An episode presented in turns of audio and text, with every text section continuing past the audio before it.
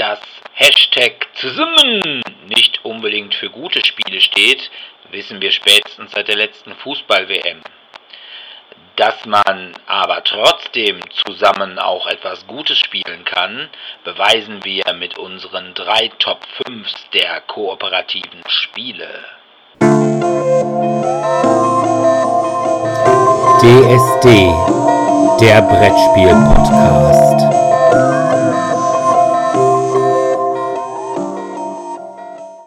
Ja, hallo erstmal und willkommen zur 41. Folge von DSD, dem Brettspiel-Podcast. Heute sind wir extrem auf Community gebürstet. Wir befassen uns nämlich heute mit Koop-Spielen. Aber zunächst mal wie immer die Medien. Und da fange ich gleich mal an. Ich habe nämlich zur Abwechslung mal wieder Computer gespielt. Und zwar ein Spiel, was ich eigentlich schon länger mal haben wollte und was ich eigentlich auch so zeitig haben wollte, dass ich es eigentlich in den letzten Podcast zum Thema Horrorspiele mit reinpacken wollte, weil es einfach thematisch so schön gepasst hätte. Und zwar spreche ich von dem Spiel Vampyr oder Vampire oder wie auch immer man ein Vampir mit Y ausspricht. Das Spiel ist so eine Art Rollenspiel. Ist letztes Jahr rausgekommen vom französischen Entwicklerstudio Don't Not Entertainment oder Die kenne ich. die kennst du?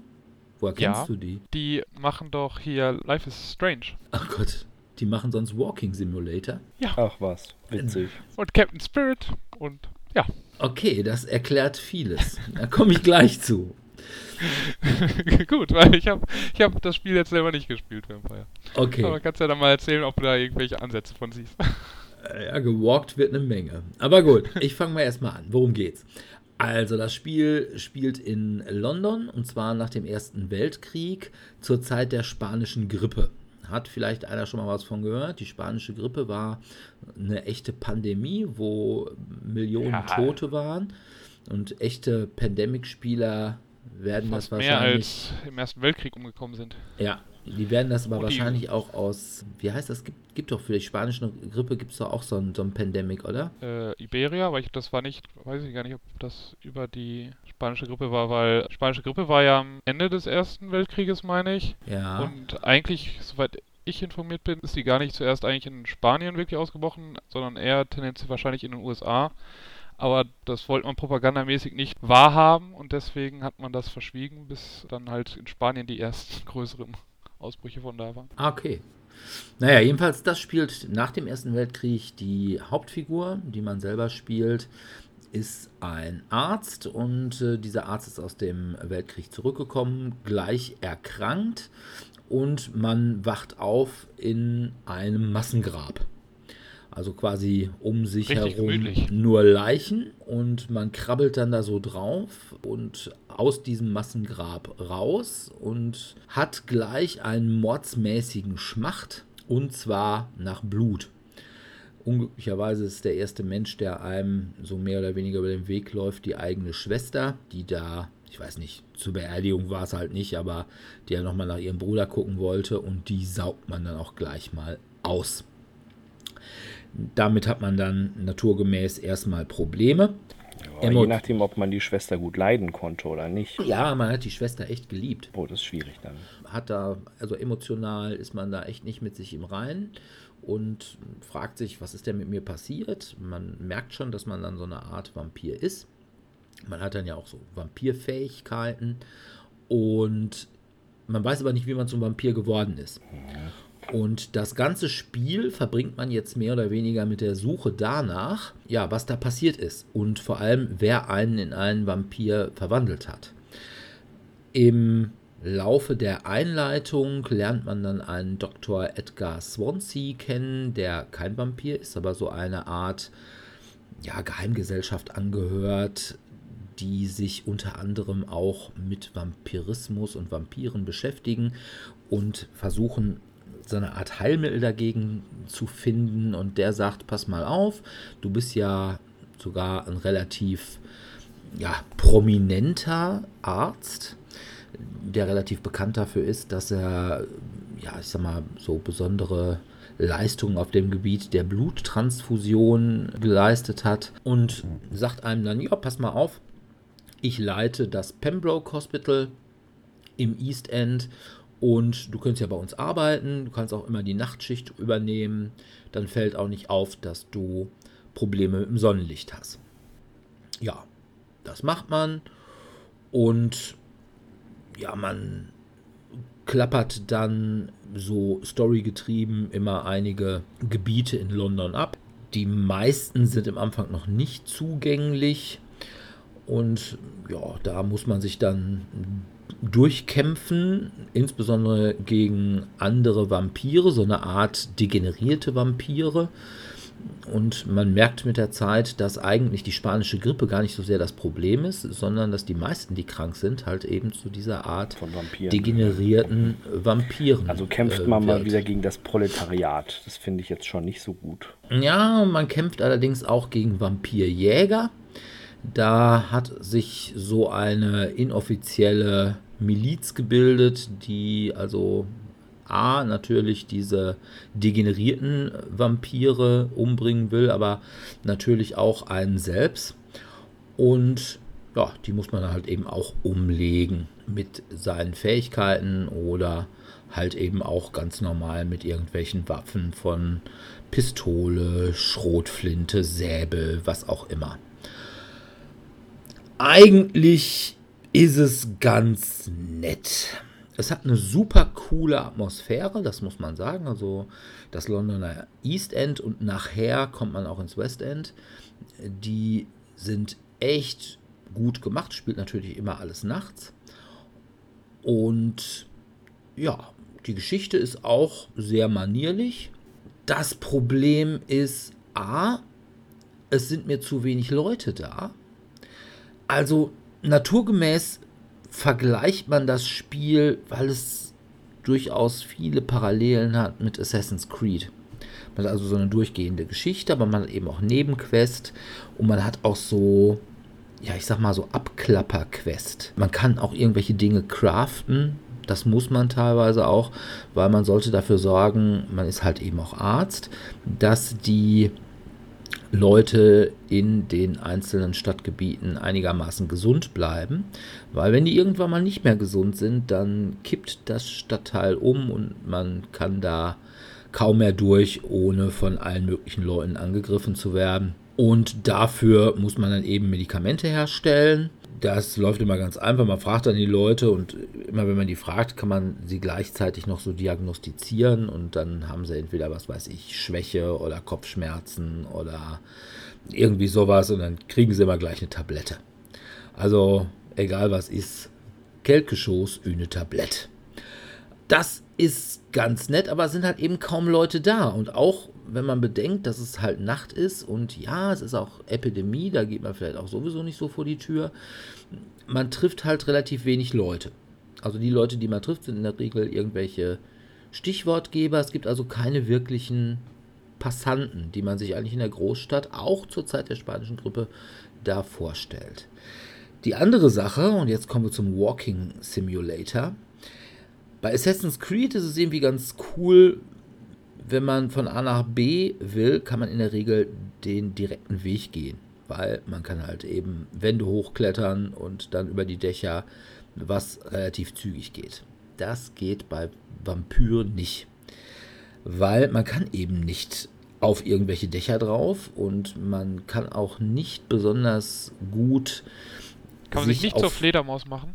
Nee, das nicht. Man kann zwar, man hat so eine Möglichkeit, quasi so eine Kurzstrecken-Teleportationsfähigkeit. Da kann man auch mal auf irgendeinen Balkon, aber auch nicht auf jeden. Und das ist eigentlich das Schöne bei Assassin's Creed, da ist ja wirklich alles Ja, begehbar. Free World, ja, kannst überall rumlaufen, das stimmt, das ist ganz angenehm. Und hier ist das, was tatsächlich in der zweiten Etage oder dritten Etage begehbar ist, ist sehr überschaubar. Und man kann halt eben selbst über irgendwelche kleinen Mäuerchen kann man nicht drüber. Und die zweite Geschichte ist, man kann halt auch nur in die Stadtteile gehen, die erstmal für einen vorgesehen sind. Was ich grundsätzlich gar nicht falsch finde. Das Problem ist nur, wenn ich jetzt der Story folgend in den nächsten, was weiß ich, ins West End muss. Und ich bin gerade in Whitechapel. Und normalerweise kann ich von Whitechapel ins West End relativ zügig kommen. Das Problem ist, da ist ein Tor. Dieses Tor ist, weil normalerweise das West End noch nicht für mich ist, einfach noch nicht offen. Das heißt, ich muss erst wieder zurück zum Pembroke Hospital, was so mehr oder weniger das Zentrum dieser Karte bildet. Und dann von da aus kann ich quasi vorne ins West End rein. Dann kann ich von innen das Tor aufmachen. Nur mache ich dann halt nicht, weil ich muss dann halt auch nicht mehr nach Whitechapel. Und das Problem ist, man latscht sich einen Wolf. Und das ist nicht unbedingt so richtig abendfüllend. Also, ja, doch, zeitlich vielleicht schon. Ja, das ist schon, aber das ist wirklich das größte Problem. Wenn ich, wie gesagt, in Assassin's Creed von A nach B will, dann gibt es A die Möglichkeit, von diesen Türmen zu Türmen zu teleportieren, beziehungsweise diese Schnellreisefunktion. Schnellreisefunktion gibt es hier auch nicht. Mhm. Das heißt, man muss per Pedis Apostolorum durch die Straßen. Und diese Gassen und Straßen, die sind schon mal echt verwinkelt.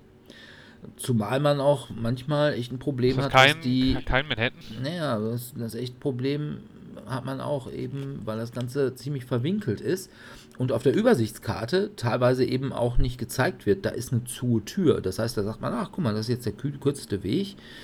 Und dann kommt man auf einmal auf so ein Tor und dieses Tor ist zu. Und man sagt einem, ja, kannst du nur von der anderen Seite öffnen. Also, oh, ey, ja, aber hättest du mir das nicht auf der Karte zeigen können, dann wäre ich gleich einen anderen Weg gegangen. Mhm. Also das ist, finde ich, ein bisschen ein Problem, was einen im Laufe des Spiels nervt. Ansonsten, ja, ist das Spiel ganz cool. Coole Steuerung, coole Geschichte. Auch ein einigermaßen, ja, sympathisch ist es falscher Ausdruck, aber einigermaßen cooler Hauptcharakter, mit dem man sich durchaus auch irgendwie identifizieren kann. Von daher, ich habe relativ lange darauf gewartet, dass das Ganze im Steam Sale war. Deswegen habe ich es eben auch nicht zur letzten Folge schon spielen können, weil das Ganze war dann natürlich Halloween. Halloween Steam Sale und da habe ich es dann irgendwie für 15, 16 Euro gekriegt. Also für einen Vollpreis von, ich glaube, ich weiß nicht, 39 oder 46 Euro, da würde ich es mir echt überlegen. Aber wenn man es im Sale kriegt, würde ich sagen, kann man es schon mal machen. Aber man muss halt mit den Problemen, die das Spiel hat, wie zum Beispiel diese Latscherei, echt leben. Und ich weiß auch wirklich nicht, warum man das macht, dass man nicht zumindest so Schnellreisepunkte hat. Dass man wirklich von A nach B laufen muss und wenn man wirklich gerade was weiß ich, im Bereich des Whitechapel Friedhofs ist und auf einmal wegen irgendeiner Aufgabe oder weil man sich da eben auch mal wieder um die Volksgesundheit bemühen muss, dann in die Docks muss, die auf dem ganz anderen Ende der Karte sind. Warum man da nicht irgendwie sagt, okay, jetzt machen wir mal eine Schnellreise. Ich weiß es nicht. Ich weiß nicht, ob man da irgendwie künstlich Spielzeit generieren will, aber naja, das ist ein bisschen doof, aber ansonsten, Geschichte ist cool, kann man mal machen. Ist dann halt auf Kosten des Spielspaßes, wenn du da immer so lange rumlatschst. Ja, es, es nervt einen irgendwie dann. Aber das bricht doch die Immersion, wenn ich von auf einmal auf der anderen Seite mich hin teleportiere. ja, aber es ist ja im Prinzip ein Schnitt und ein Schnitt im Film bricht ja auch nicht unbedingt die Immersion. Ne? Ja gut. Sebi war im Kino. Ich war im Kino, wie so häufig. Dieses Mal saß ich in einem extrem gehypten Film. Ihr könnt es vermutlich erraten, liebe Hörerinnen und Hörer. Es war Joker. Was soll ich sagen? Ich ihn mir nicht nochmal angucken, weil er mir dafür zu viele Stellen hatte, wie er sich einfach wie Kaugummi zieht. Es ist generell meines Erachtens nach eine schöne Umsetzung ist 2019 erschienen, also ist brandaktuell. Inhaltlich geht es um den Schurken aus dem DC-Universum, Joker, den Widersacher von Batman. Und es handelt eben davon, wie aus dem Arthur Fleck, dem, ja, ich sag jetzt mal, geistig leicht beeinflussten Handlanger, der einfach nur aufgrund seiner Behinderung und seiner verschiedenen Probleme versucht, sich durchs Leben zu schlagen, dieser Schurke wird, der einfach anfängt, gegen jede Regel zu spielen. Ich muss zugeben, dass die Besetzung relativ gut gelungen ist. Also mit Joaquin Phoenix als Joker bzw. Arthur Fleck ist das schon okay. An den ein oder anderen Joker-Darsteller kommt er zwar nicht ran, aber als Charakterschauspieler hat er das wirklich sehr gut gemacht. Was auch meiner Meinung nach sehr gut gelungen ist, ist dieser Wandlungs- oder Metamorphoseprozess, wo man eben sieht, zuerst arbeitet er als Clown auf der Straße, macht auf die ein oder andere ja, PR-Variante aufmerksam. Gibt es eine ganz bekannte Szene aus dem Trailer, wo er da steht und dieses Schild schwenkt und dann Jugendliche kommen und ihm das Schild klauen und ihn anschließend verprügeln.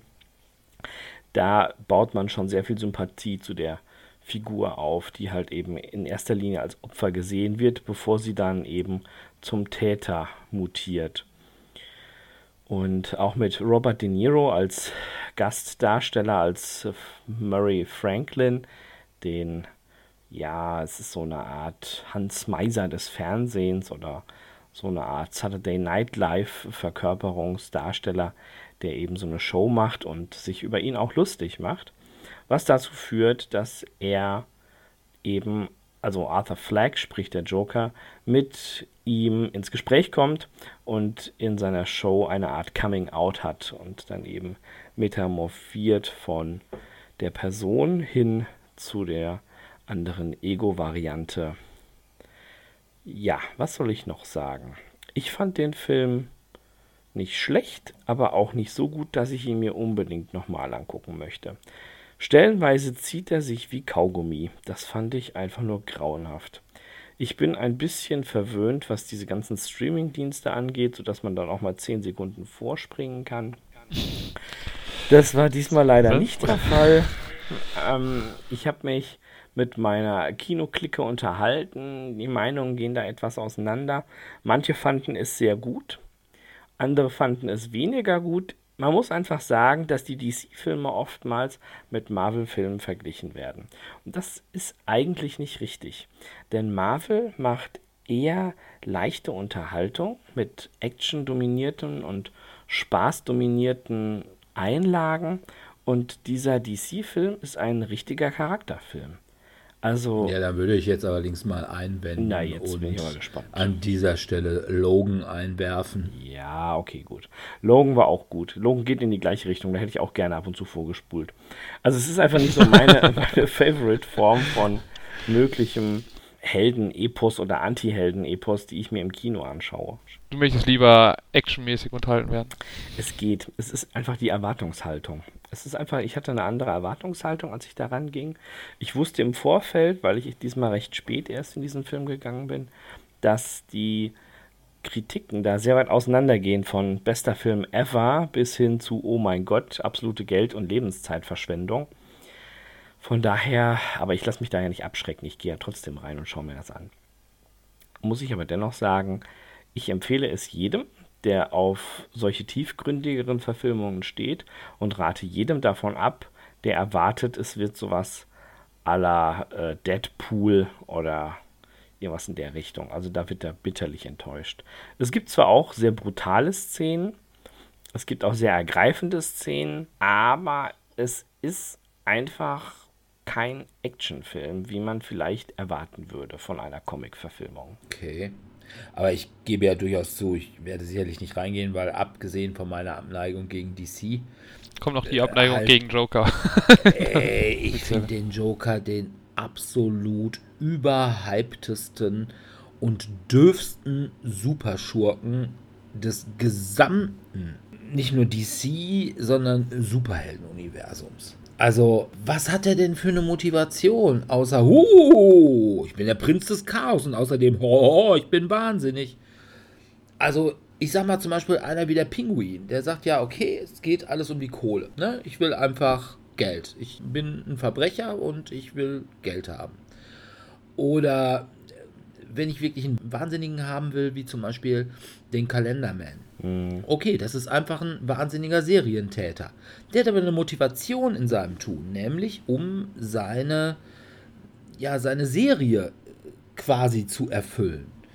Der Joker, ja, warum bin ich. Also, mal ganz abgesehen davon, dass in dem Film Joker die Hintergrundgeschichte auch eine andere ist als im Comic. Ja, das stimmt. Im, Im, Comic war Joker ja am Anfang ein guter, der eben als Schauspieler oder Unterhaltungskünstler, der war irgendwie seine schwangere Frau irgendwie nicht mehr unterstützen oder ernähren konnte und deswegen einfach so ein bisschen Verbrecher sein wollte und dann von Batman halt in diese äh, Salzsäure oder was es auch immer war, irgendwelche Chemikalien geworfen ist, weshalb sein Gesicht quasi so zerflossen ist. Jo, das jo. ist jetzt irgendwie auch eine, ich sag mal, eine Motivation, wo ich sagen würde, geht so. Aber jetzt, ich weiß es nicht. In welcher Reihenfolge, was die Joker-Darsteller angeht, ist denn Joachim Phoenix? Besser als Jack Nicholson oder Heath Ledger? Es ist einfach eine ganz andere Art der Darstellung. Also Heath Ledger ist und bleibt einfach der, der diesen Wahnsinn gepaart mit diesem ja, vermeintlichen Genie sehr gut rüberbringt. Ich glaube, an den kommt so schnell nichts mehr ran. Aber Joaquin Phoenix halte ich schon etwas besser als den anderen Jack als Jack Nicholson. Jack Nicholson war eher so albern, fand ich in seiner Joker-Darstellung. So albern und so überdreht. Und das war hier einfach nicht der Fall. Also hier kommt einfach sehr deutlich heraus. Ich weiß jetzt nicht, ob das ein äh, zu großer Spoiler ist. Eine zentrale Rolle ist ja das Lachen des Jokers. Und in dieser Verfilmung wird einfach deutlich, dass es eine Krankheit ist. Dass er einfach eine Art autistischen Zug hat oder eine Art ja, kognitive Einschränkung, die ihn zu einem Tick verleitet, dass er lachen muss. Das bringt ihn häufig in Schwierigkeiten. Also es bringt ihn in der Tat häufig in Schwierigkeiten und er zückt dann jedes Mal so eine Visitenkarte, auf der drauf steht, ich lache sie nicht aus, es tut mir sehr leid, ich habe eine geistige Krankheit. Und das finde ich schon sehr einprägsam. Also das macht die Figur Arthur Fleck, ich nenne ihn bewusst eher Arthur Fleck und weniger Joker, greifbarer und verdeutlicht, dass das eher ein kaputtes, gestörtes Wesen ist, das einfach nur eine Form von Ventil findet. Okay. Aber ist er schon auf jeden Fall besser als Gerald Leto? Ja, ja, ja, definitiv. Also den hat ja keiner, äh, äh glaube ich, in seinen. Den hat ja keiner wahrgenommen. Äh, ja, oder zumindest nicht als Top-Joker. Ja, der hat ja auch nur bei Suicide Squad, glaube ich, mitgemacht, oder? Genau, ja, ja, ja, genau. Ja. Und selbst da wurden viele Szenen, glaube ich, von ihm rausgenommen, was er dann dem Filmmachen dann wieder übel genommen hat. Naja. damals gab es ja so eine Kontroverse deswegen. Ja, er sah halt auch so ja. vollkommen nicht Joker-mäßig ja. aus. Ich meine, Jack Nicholson, der versucht halt eben in die Fußstapfen von hier, wie hieß er denn nochmal, aus der Serie Cesar Romero. Ja. Äh, zu treten und hat ja noch so ein bisschen so angelegt. Aber Jared Leto war, glaube ich, wirklich, ja, wirklich doof. Ja. Na gut. Aber wie gesagt, der Joker, dümmster Superschurke ever. Und ich kann auch nicht verstehen, dass alle sagen, oh, Joker, nein, wie toll. Jo, ich fand als Kind fand ich Batman ganz toll. Aber selbst da fand ich den Joker nicht besonders gut als Superschurken. Da fand ich wirklich alle anderen, Scarecrow oder ja, den Pinguin, fand ich alle besser als den Joker. Mhm kommen wir dann zu meinem Film, den ich im Kino gesehen habe. Das ist dann eben keine Charakterdarstellung, sondern das ist einfach relativ gehirnloses Popcorn-Kino. Nämlich, ich hatte es ja letztes Mal schon angedeutet gehabt, ich habe mir Zombieland 2 doppelt hält besser oder Double Tap angeschaut, nach der zweiten Regel von, yep. von Columbus. Immer nochmal draufhalten. Ja, nochmal draufhalten. Und ja, was soll man sagen? Der Film, also es geht halt mit den gleichen Schauspielern weiter. Jesse Eisenberg spielt wieder Columbus, Woody Harrelson, Tallahassee, Emma Stone, Wichita und Abigail Breslin spielt Little Rock und sind halt dementsprechend einige Jahre jetzt zusammen. Der erste Film ist ja auch ein bisschen ein paar Jahre alt. Sie begeben sich dann am Anfang des Films ins Weiße Haus und ja, es leben dann halt dort ein bisschen eine Zeit lang. Die Problematik ist dann, dass Emma Stone und Woody Harris, also Columbus und Wichita, die haben halt sich. Tallahassee fühlt sich halt so wie so ein bisschen Vaterfigur, vor allem für Little Rock. Und Little Rock ist halt jetzt eben eigentlich schon lange in der Pubertät und möchte aber dann mal mit anderen Leuten reden und irgendwie Beziehungen aufbauen. Und das ist halt da nicht möglich. Von daher wird dann mehr oder weniger kurzzeitig der Beschluss gefasst, dass Wichita und Little Rock wegziehen und dadurch einige Ereignisse reingebracht werden. Ja, man darf sich vieles in diesem Film also nicht versuchen mit Logik zu erklären. Wie die das überleben, wie es mit, warum, warum läuft der Strom noch, warum haben Leute, die, denen sie begegnen, überhaupt überlebt, weil die sind teilweise so dämlich, die können eigentlich keine Zombie-Apokalypse überlebt haben. Okay. Ja, aber daraus entstehen halt ziemlich viele lustige Witze und wie gesagt, wenn man jetzt versucht, das nicht alles zu hinterfragen, was da passiert, dann ist das wirklich unterhaltsames Popcorn-Kino. Da kann man sich wirklich schön, 100 Minuten ist der Film auch lang, das ist auch eine gute Zeit. Also wenn er jetzt drei Stunden gegangen wäre, das wäre dann doch, glaube ich, sehr nervig und zäh geworden. Aber so kann man sich das gut anschauen, wenn man jetzt, wie gesagt, nichts irgendwie möchte, was das Gehirn übermäßig anstrengt. Okay, na gut. Ich bin ja auch nicht so ganz groß der Zombie-Filmfreund. Ich halte Zombies auch, also was der Joker bei den Superschurken ist, halte ich den Zombie bei den Filmmonstern. Ja, ist halt. Aber es ist halt, ähm, also die Todesanimation, wenn sie dann wieder die Zombies abschlachten, ist halt auf jeden Fall wieder recht schön brutal. Kann man sich dann auch da von ein bisschen brieseln lassen. Ja. Okay. Klingt Na, auf gut. jeden Fall nach einem unterhaltsamen Abend, wo man einfach mal ja. den Kopf ausschaltet. Genau. Also kommen wir zu Monstern. Und zwar ein anderes Monster ist das Echsenwesen. Und ich habe DVD geguckt. Und zwar habe ich den zweiten Teil von Iron Sky geguckt, The Coming Race. Wieder von Timo Vuorensola aus Finnland, der den Film wohl auch wieder per Crowdfunding finanziert hat. Ja, wer spielt mit? Udo Klier dürfte wohl gerade hierzulande der bekannteste sein. Der spielt wieder seine schon aus Teil 1 bekannte Rolle des Wolfgang Kotzfleisch, des ehemaligen Mond-Obernazis, der eigentlich im ersten Teil gestorben ist. Warum er wieder auftaucht, uh, das verrate ich jetzt nicht. Dann spielt noch mit äh, Lana Rossi als Obi. Das ist die Tochter von Renate und Washington aus dem ersten Teil. Washington ist aber mittlerweile verstorben. Renate ist am Anfang des Films erkrankt, offensichtlich irgendwie lungentechnisch hatte irgendwas am Start. Ja, das Ganze spielt im Anfang auf dem Mond. Die Erde war Ende des ersten Teils ja in einem Atomkrieg unbewohnbar geworden. Und die letzten überlebenden Menschen haben sich auf die alte Nazi-Mondbasis geflüchtet. Das Problem ist, dass denen da mittlerweile auch das Essen ausgeht und ja, es kommt dann auch mal immer wieder zu Mondbeben und die Obi ist eigentlich so die einzige, die versucht, die Station einigermaßen intakt zu halten. Die ist halt eher so die Mechanikerin oder Technikerin oder was auch immer. Auf einmal kommt ein Raumschiff angeflogen.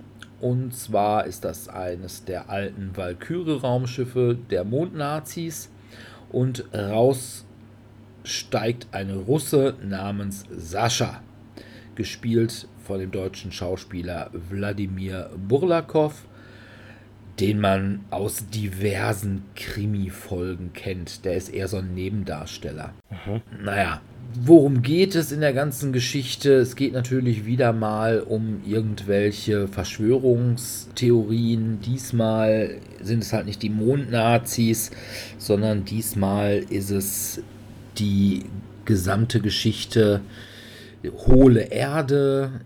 In dieser hohlen Erde leben Echsenwesen. Das heißt, äh, diese Echsenwesen sind Gestaltwandler und von daher sind also auch, was ganz am Anfang des Films vorkommt, Wladimir Putin Und die amerikanische Präsidentin, die ehemalige bekannte Tea Party Covergirl, die sind natürlich Echsenwesen und äh, ziehen sich dann, nachdem der Atomkrieg anfängt, eben in die hohle Erde zurück. Und dann kommt es nochmal die Vril-Gesellschaft. Das ist auch so eine Verschwörungstheorie um so eine geheimnisvolle Energiequelle, dieses Vril. Ja, dann gibt es noch ein paar nette Witze über den Jobsismus, weil auf dem Mond hat sich eine Religion entwickelt, das ist der Jobsismus. Und die verehren halt Steve Jobs und überhaupt alles, was mit Apple zu tun hat.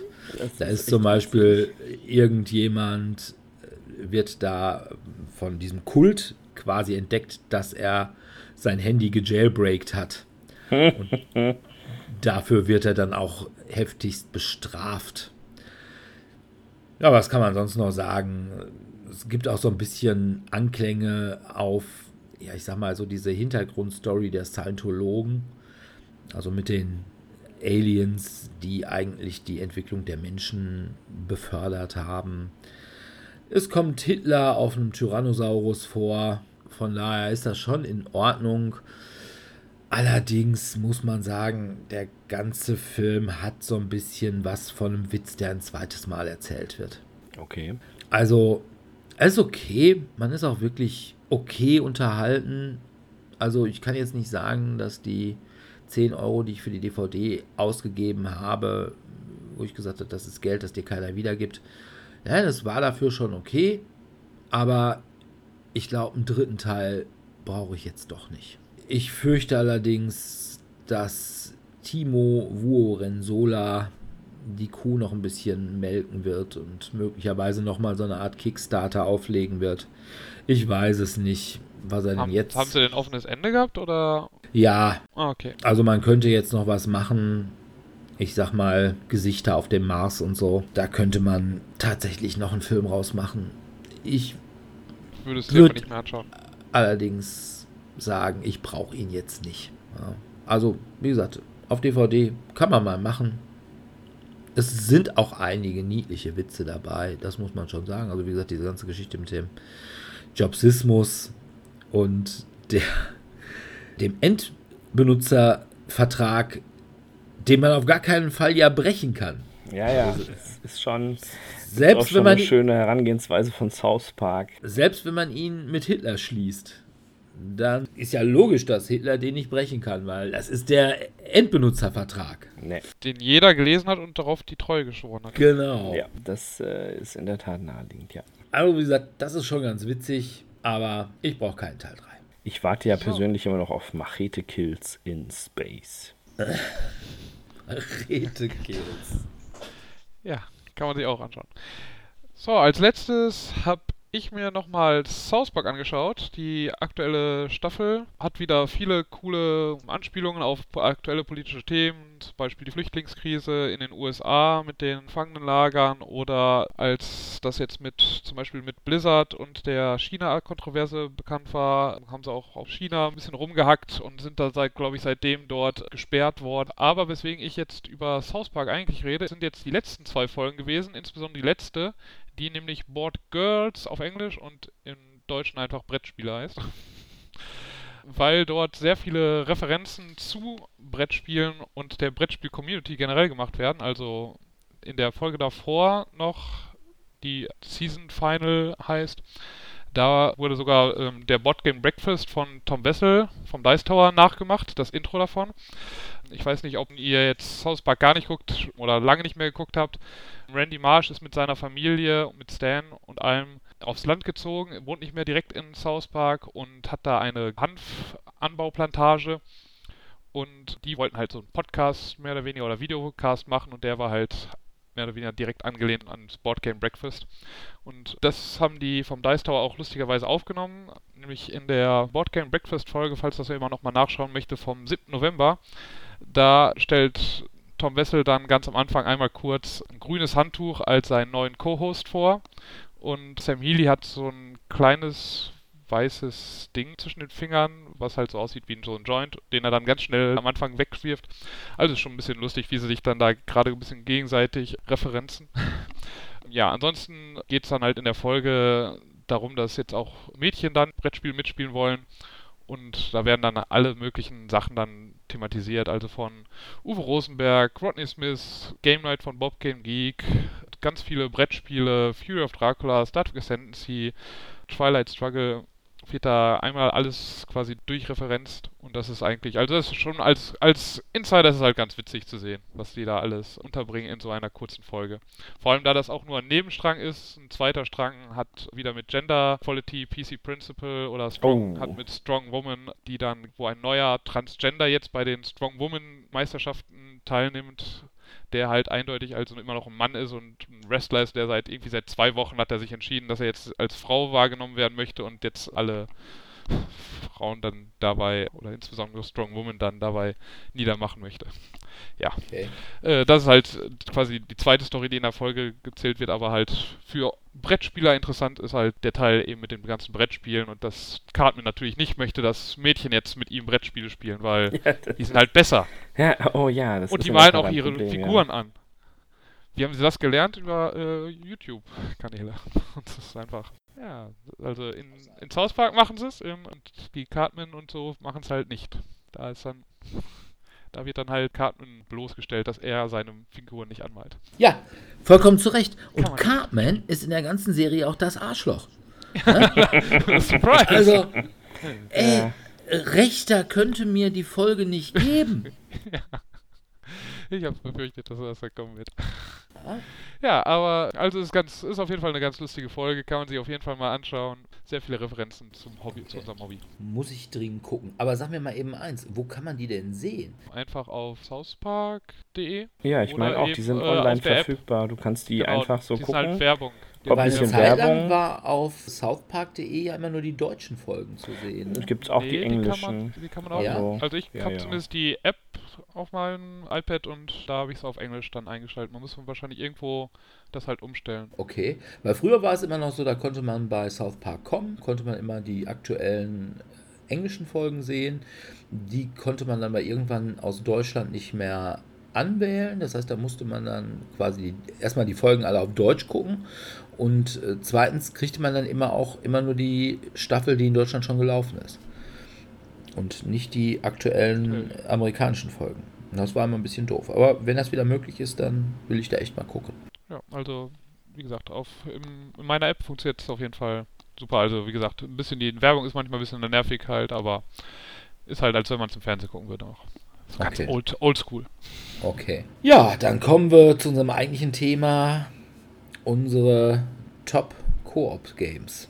Ich muss sagen, ich hätte jetzt so auf Anhieb, alleine bin ich schon bis Platz 16 runter. Ja, ich habe ich hab ungefähr 50 aufgeschrieben und habe dabei so mit Verräter, also sowas wie Betrayal und Bellstar und Dead of Winter habe ich schon rausgenommen und ich habe auch sogar die ganzen Exit-Spiele oder Unlock-Spiele, die halt auch kooperativ gespielt werden, die habe ich auch erstmal einfach alle rausgenommen.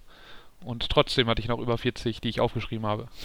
Also ich hatte auch auf Anhieb nicht drin eben Semi-Koops und ich hatte nicht drin alles, was mich so sehr an Party-Games erinnert.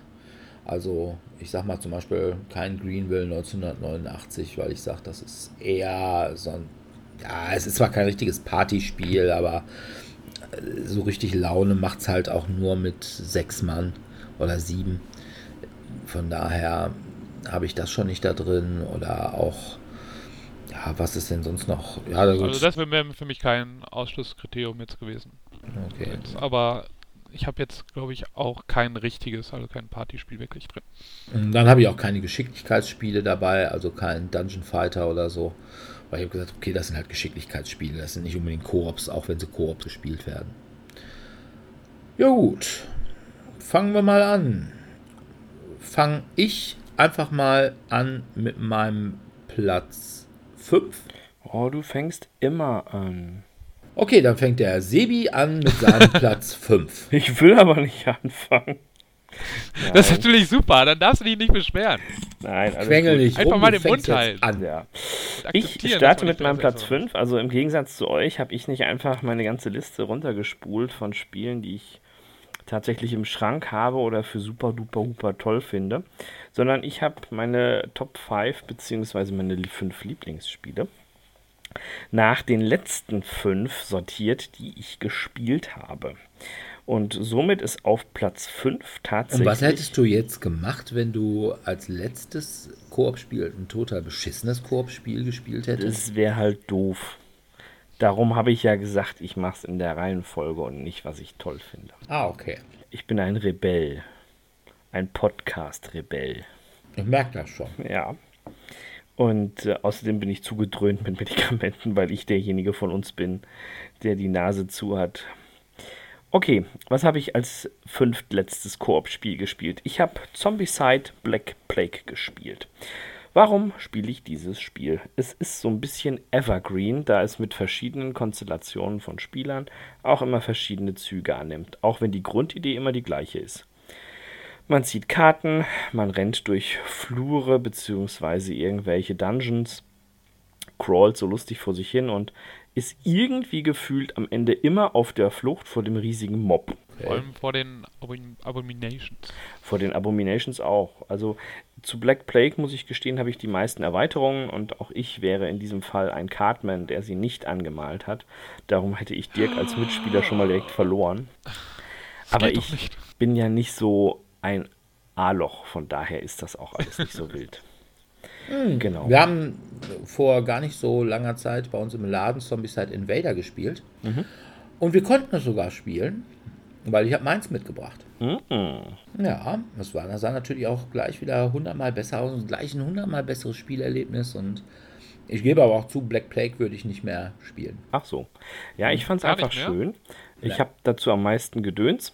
Das ist halt der Hauptgrund, warum ich es spiele. Und als zweites, es ist, ähm, ja, wie soll ich sagen? Es ist ausgeglichener als das klassische und ich habe die neueren erst einmal gespielt. Also kann ich da noch nichts zu sagen, ob das auch wirklich so toll ist oder nicht. Also ich finde Invader hundertmal besser. Also A schon mal alleine, weil keine Zombies drin vorkommen.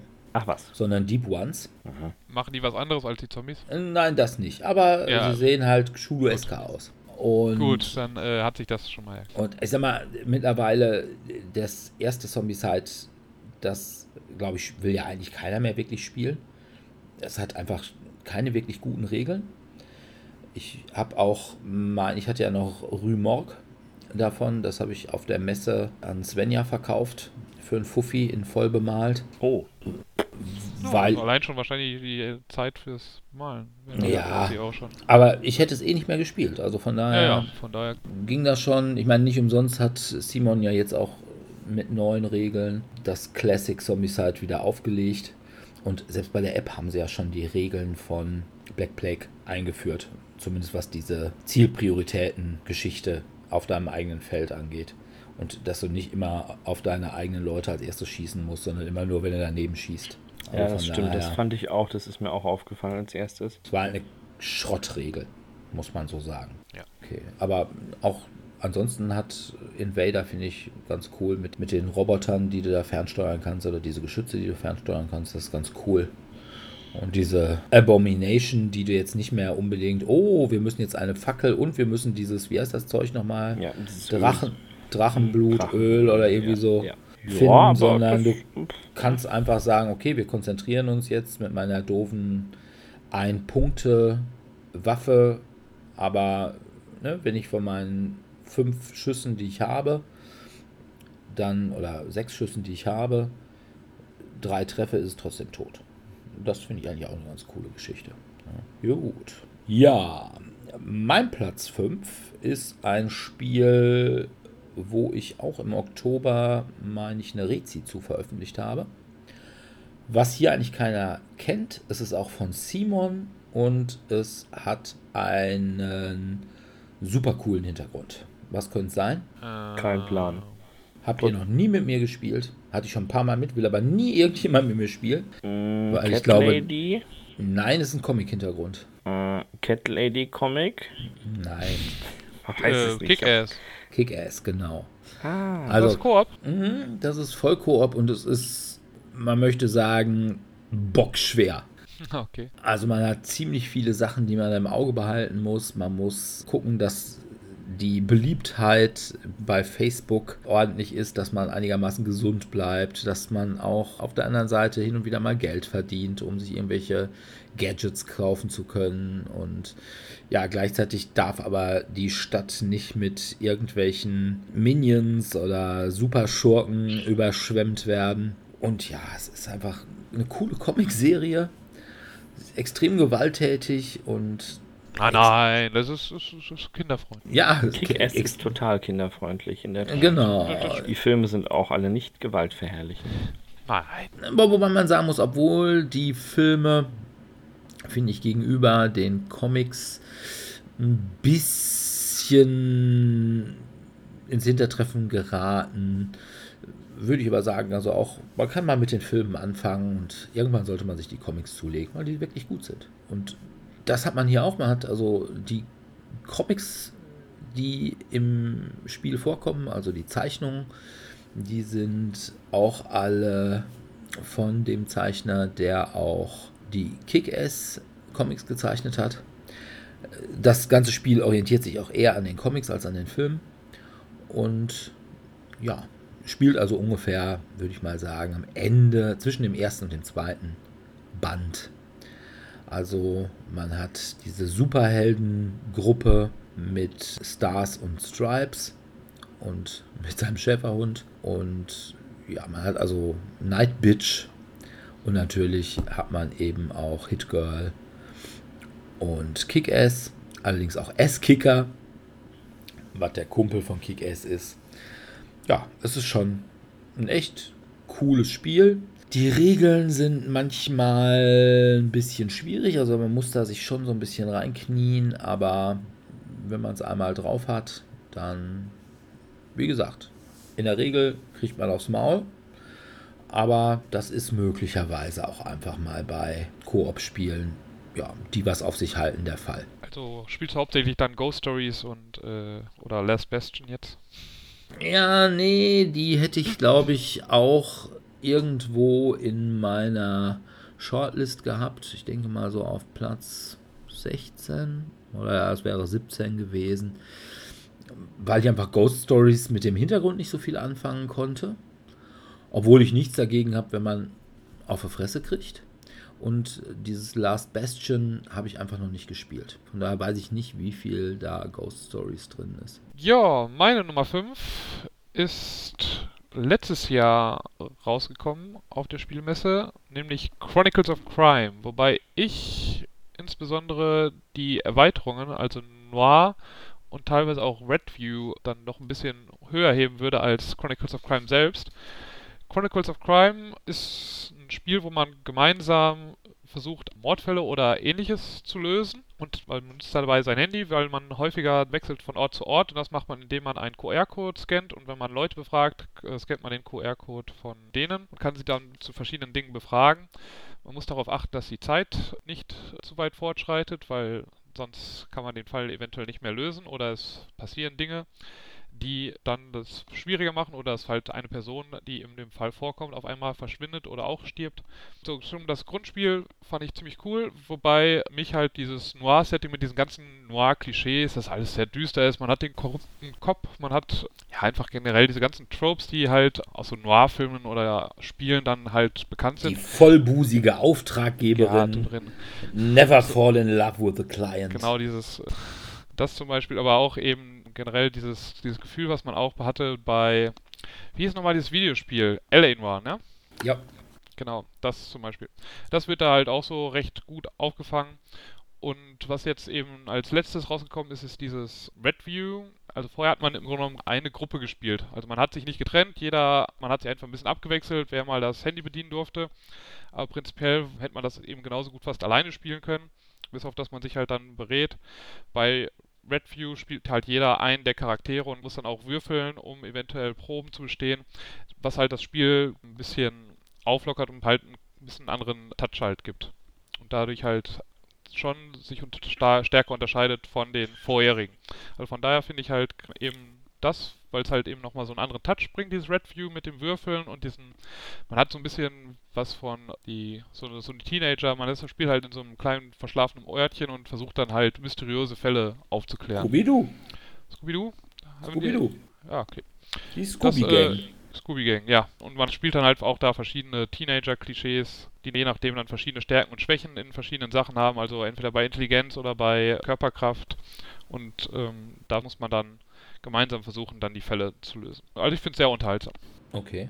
Also ich finde tatsächlich die Idee, dass man sich endlich mal trennen kann, das ist eine Sache, die zum Beispiel, also bei mir auf Platz 11 wäre Detective, also das wäre mein Detektivspiel gewesen, beziehungsweise, naja, da wäre ja noch ein Detektivspiel weiter vorne gewesen, aber äh, und bei Detective hatte ich eigentlich die große Hoffnung, dass man genau das machen könnte, dass man sich mal trennen könnte, wenn man mit mehreren spielt, aber war halt nicht gegeben und das fand ich eigentlich eine Sache, ich fand Detective schon okay, aber das fand ich immer ein bisschen ein Nachteil und dass man das jetzt bei Chronicles kann, ja, also so richtig trennen bin ich mir jetzt gerade gar nicht sicher. Ich habe jetzt, das ist jetzt schon wieder eineinhalb Monate her, dass ich es gespielt habe.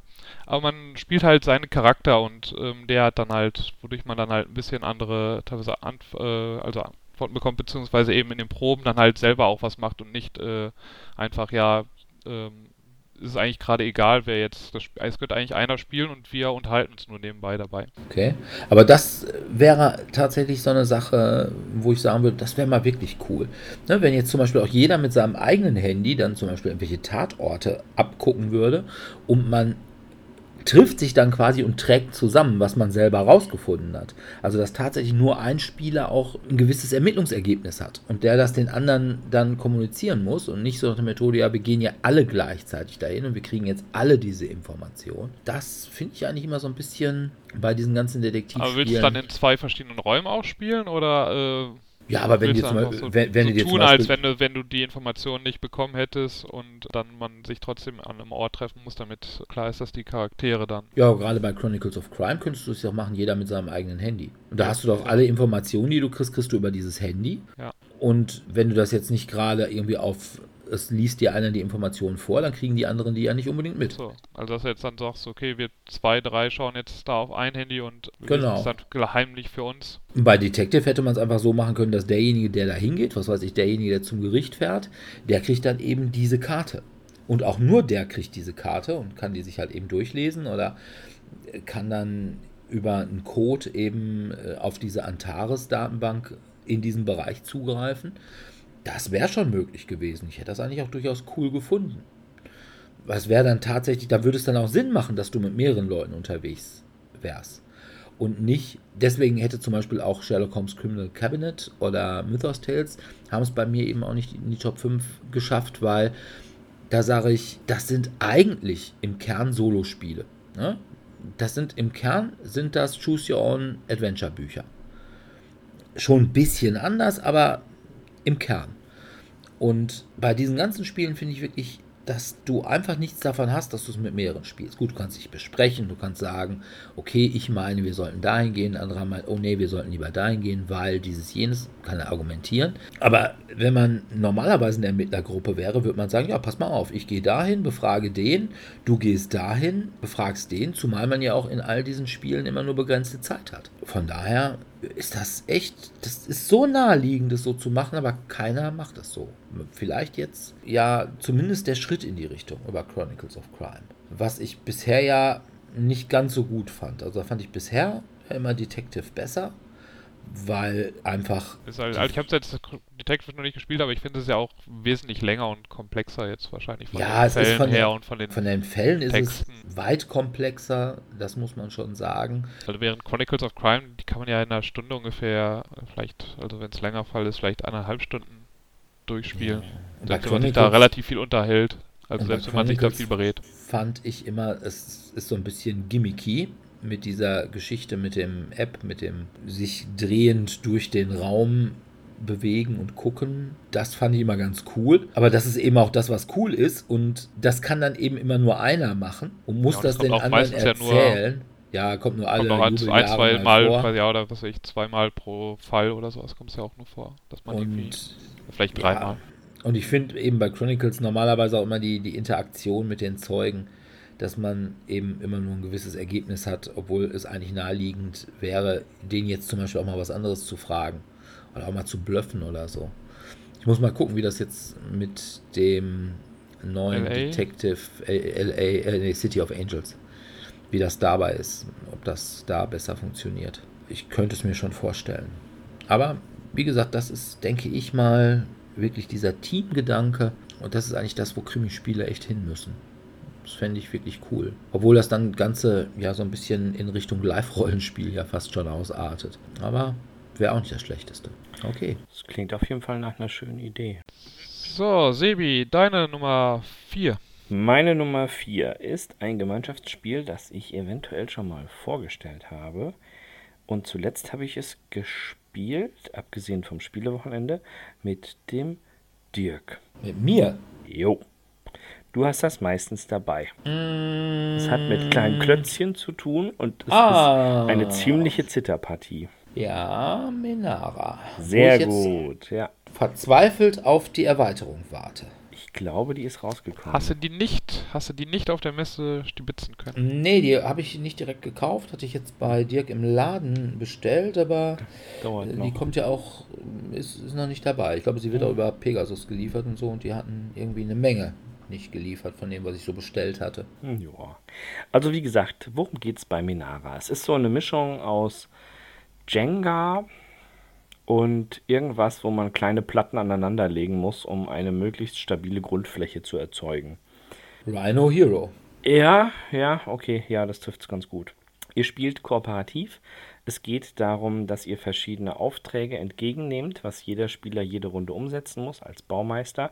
Ihr baut alle an einem Baumwerk und verloren hat natürlich das ganze Team, wenn ihr es nicht schafft, den Obermasterauftrag zu erfüllen, der dann eben besagt, hier schaffe es sechs stabile Stockwerke zu bauen, schaffe es fünf stabile Stockwerke zu bauen oder oder oder. Ich habe das Spiel letztens mit einer Einsteigergruppe gespielt und es war sehr unterhaltsam. Es war wirklich sehr unterhaltsam. Die Regeln sind simpel, schnell eingängig und ich möchte nicht sagen, es ist ein No-Brainer. Man muss sich da schon ziemlich konzentrieren. Aber es ist auf jeden Fall eines, das so schnell weg von der Hand gespielt wird, wo du nicht so lange dich einlesen musst oder ähnliches. Intuitiv stimmt. kommst du aufgrund der Abbildung da drauf und es ist auch eins der Spiele, was wir auf der Messe ganz gut verkauft haben hinsichtlich der Gruppe, die eben gesagt haben, hier, wir hätten gerne irgendwas, was auch in anderen Sprachen möglich ist. Und dann sage ich, naja, da steht kein Text drauf, der Text ist vorne in verschiedenen Sprachen erhältlich und dementsprechend viel Spaß beim Bauen. Ja, also würde ich schon sagen. Menara ist schon cool. Wie gesagt, Ja. ich hatte es jetzt Ja. bei mir nicht drin, weil ich fand eher, es ist ein Geschicklichkeitsspiel. Mhm. Aber ist sicherlich eines der Spiele, die ich im letzten Jahr mit am meisten gespielt habe. Ja, Und auch mit ich jeden Anfängergruppen. Und kannst Kann ja, ja, und kannst auch immer zum Beispiel zum Schluss immer noch sagen, komm hier, lass uns noch mal eben ein bisschen Menara spielen, bis er halt umkippt.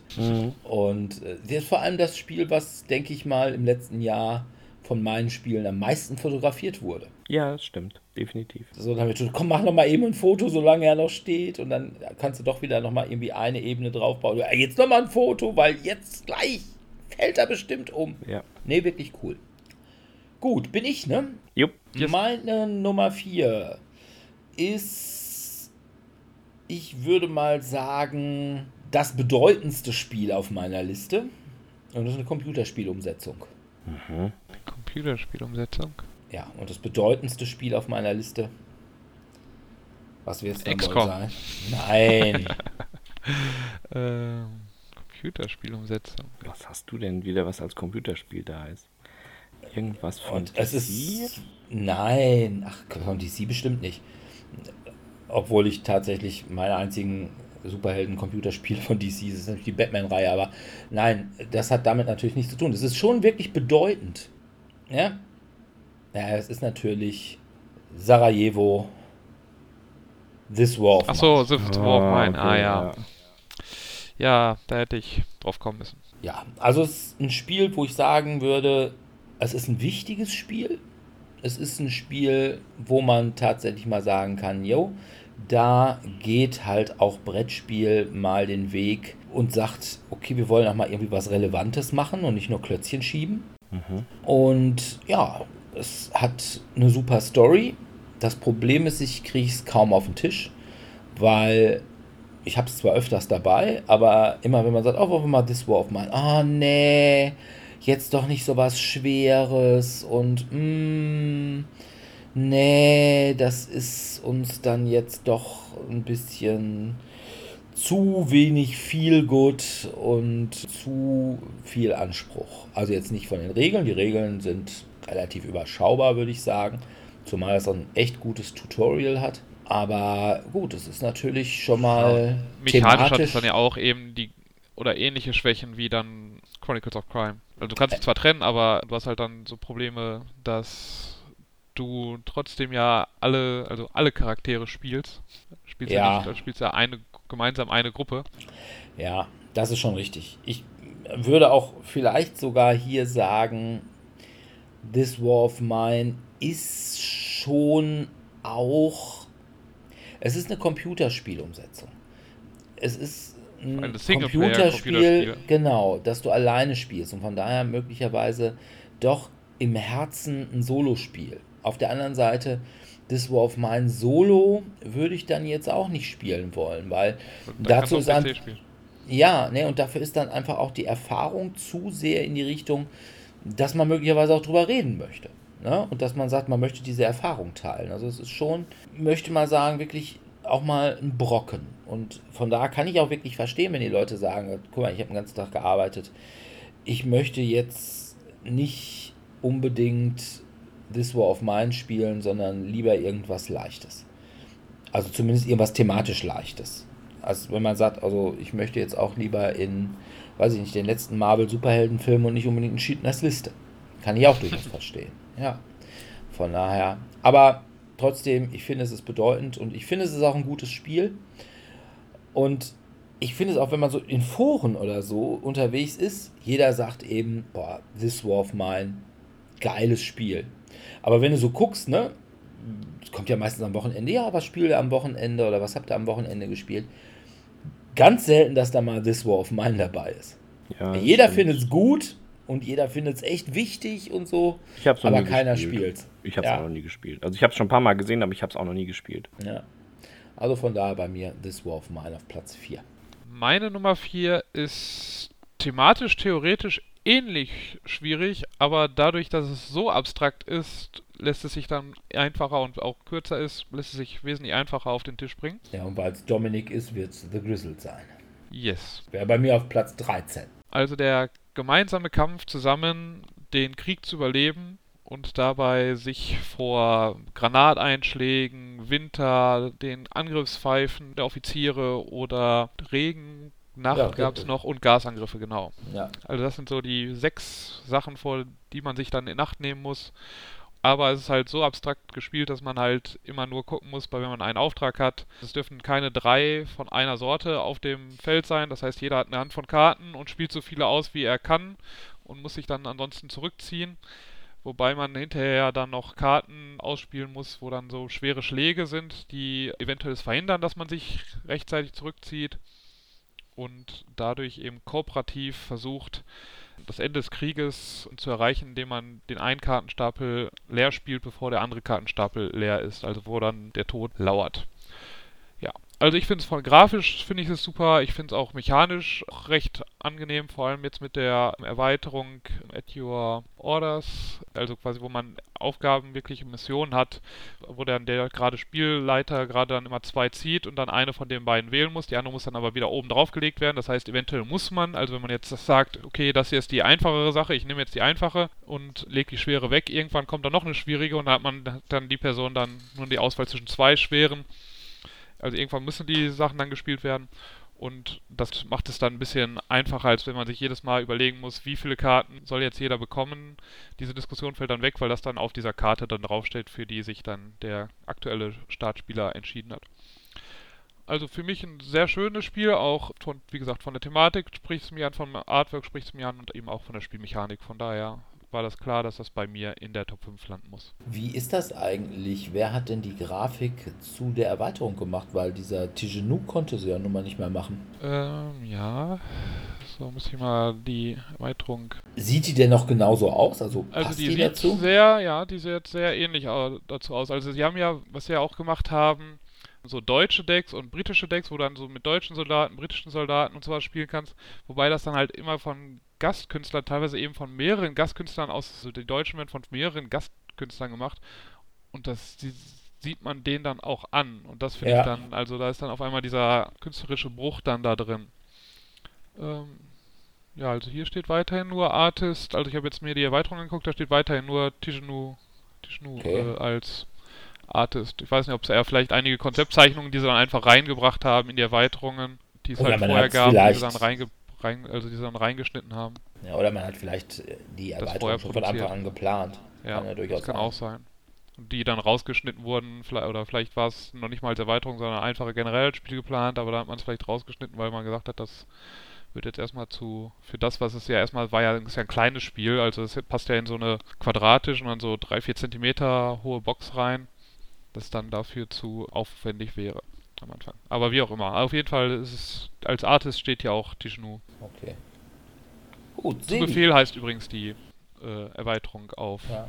ja, auf Englisch ist, glaube ich, At Your Orders oder so. Genau, At Your At Your Orders ist Orders, auf Englisch und auf Deutsch heißt es auch Le Poilu, also haben sie den französischen Namen genommen und nicht The Grizzled, den englischen Namen. Ah, okay. Ja, schau an. Ja, meine Stimme, die etwas tiefer ist als sonst, passt sehr gut zu dem Spiel, das bei mir auf Platz 3 gelandet ist. Es wird in Verbindung mit einer App oder einer Audiodatei gespielt. Es gibt immer viel Geschrei, viel Gekreische, ständig das Genöle, verdammt, hätten wir schon zurückgemusst. Und hat irgendeiner Gold, ich bin zu. Das sind so mit die häufigsten. Okay! Ah, sehr gut, sehr the gut. Curse of the Temple! Genau. Das habe ich in der Tat auch gespielt und das war echt lustig. Also vor allem, da ich es mit einer Spielegruppe gespielt habe, die sonst eher nicht bekannt ist dafür, dass sie Koop-Spiele spielt, haben sie sich dann noch auf dieses Wagnis eingelassen und sind mit uns durch den Tempel gereist und in diversen Fallen versackt. Wobei wir auch festgestellt haben, dass die ein oder andere Erweiterung tatsächlich dazu führt, dass das Spiel teilweise nicht mehr lösbar ist. Das war schon echt blöd.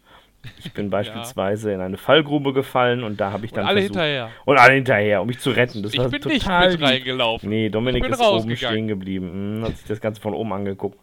Und Und da gesagt, nee, da geh ich nicht runter. Genau, und wir standen dann da unten und haben quasi auf einer anderen Ebene immer neue Räume entdeckt und sind von da weitergegangen. Für die Zuhörerinnen und Zuhörer, denen das jetzt noch nicht so direkt ein Begriff ist, bei Escape geht es darum, wir sind alle Schatzsucher, wir sind in einem Tempel gefangen.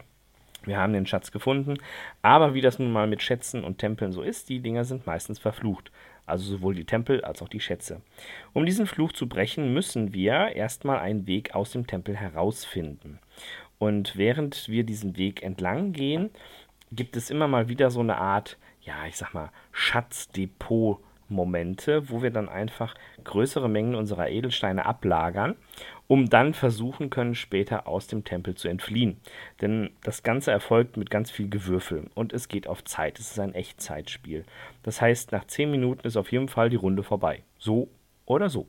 Mit sechsseitigen Würfeln würfelt jeder wie wild gleichzeitig vor sich hin.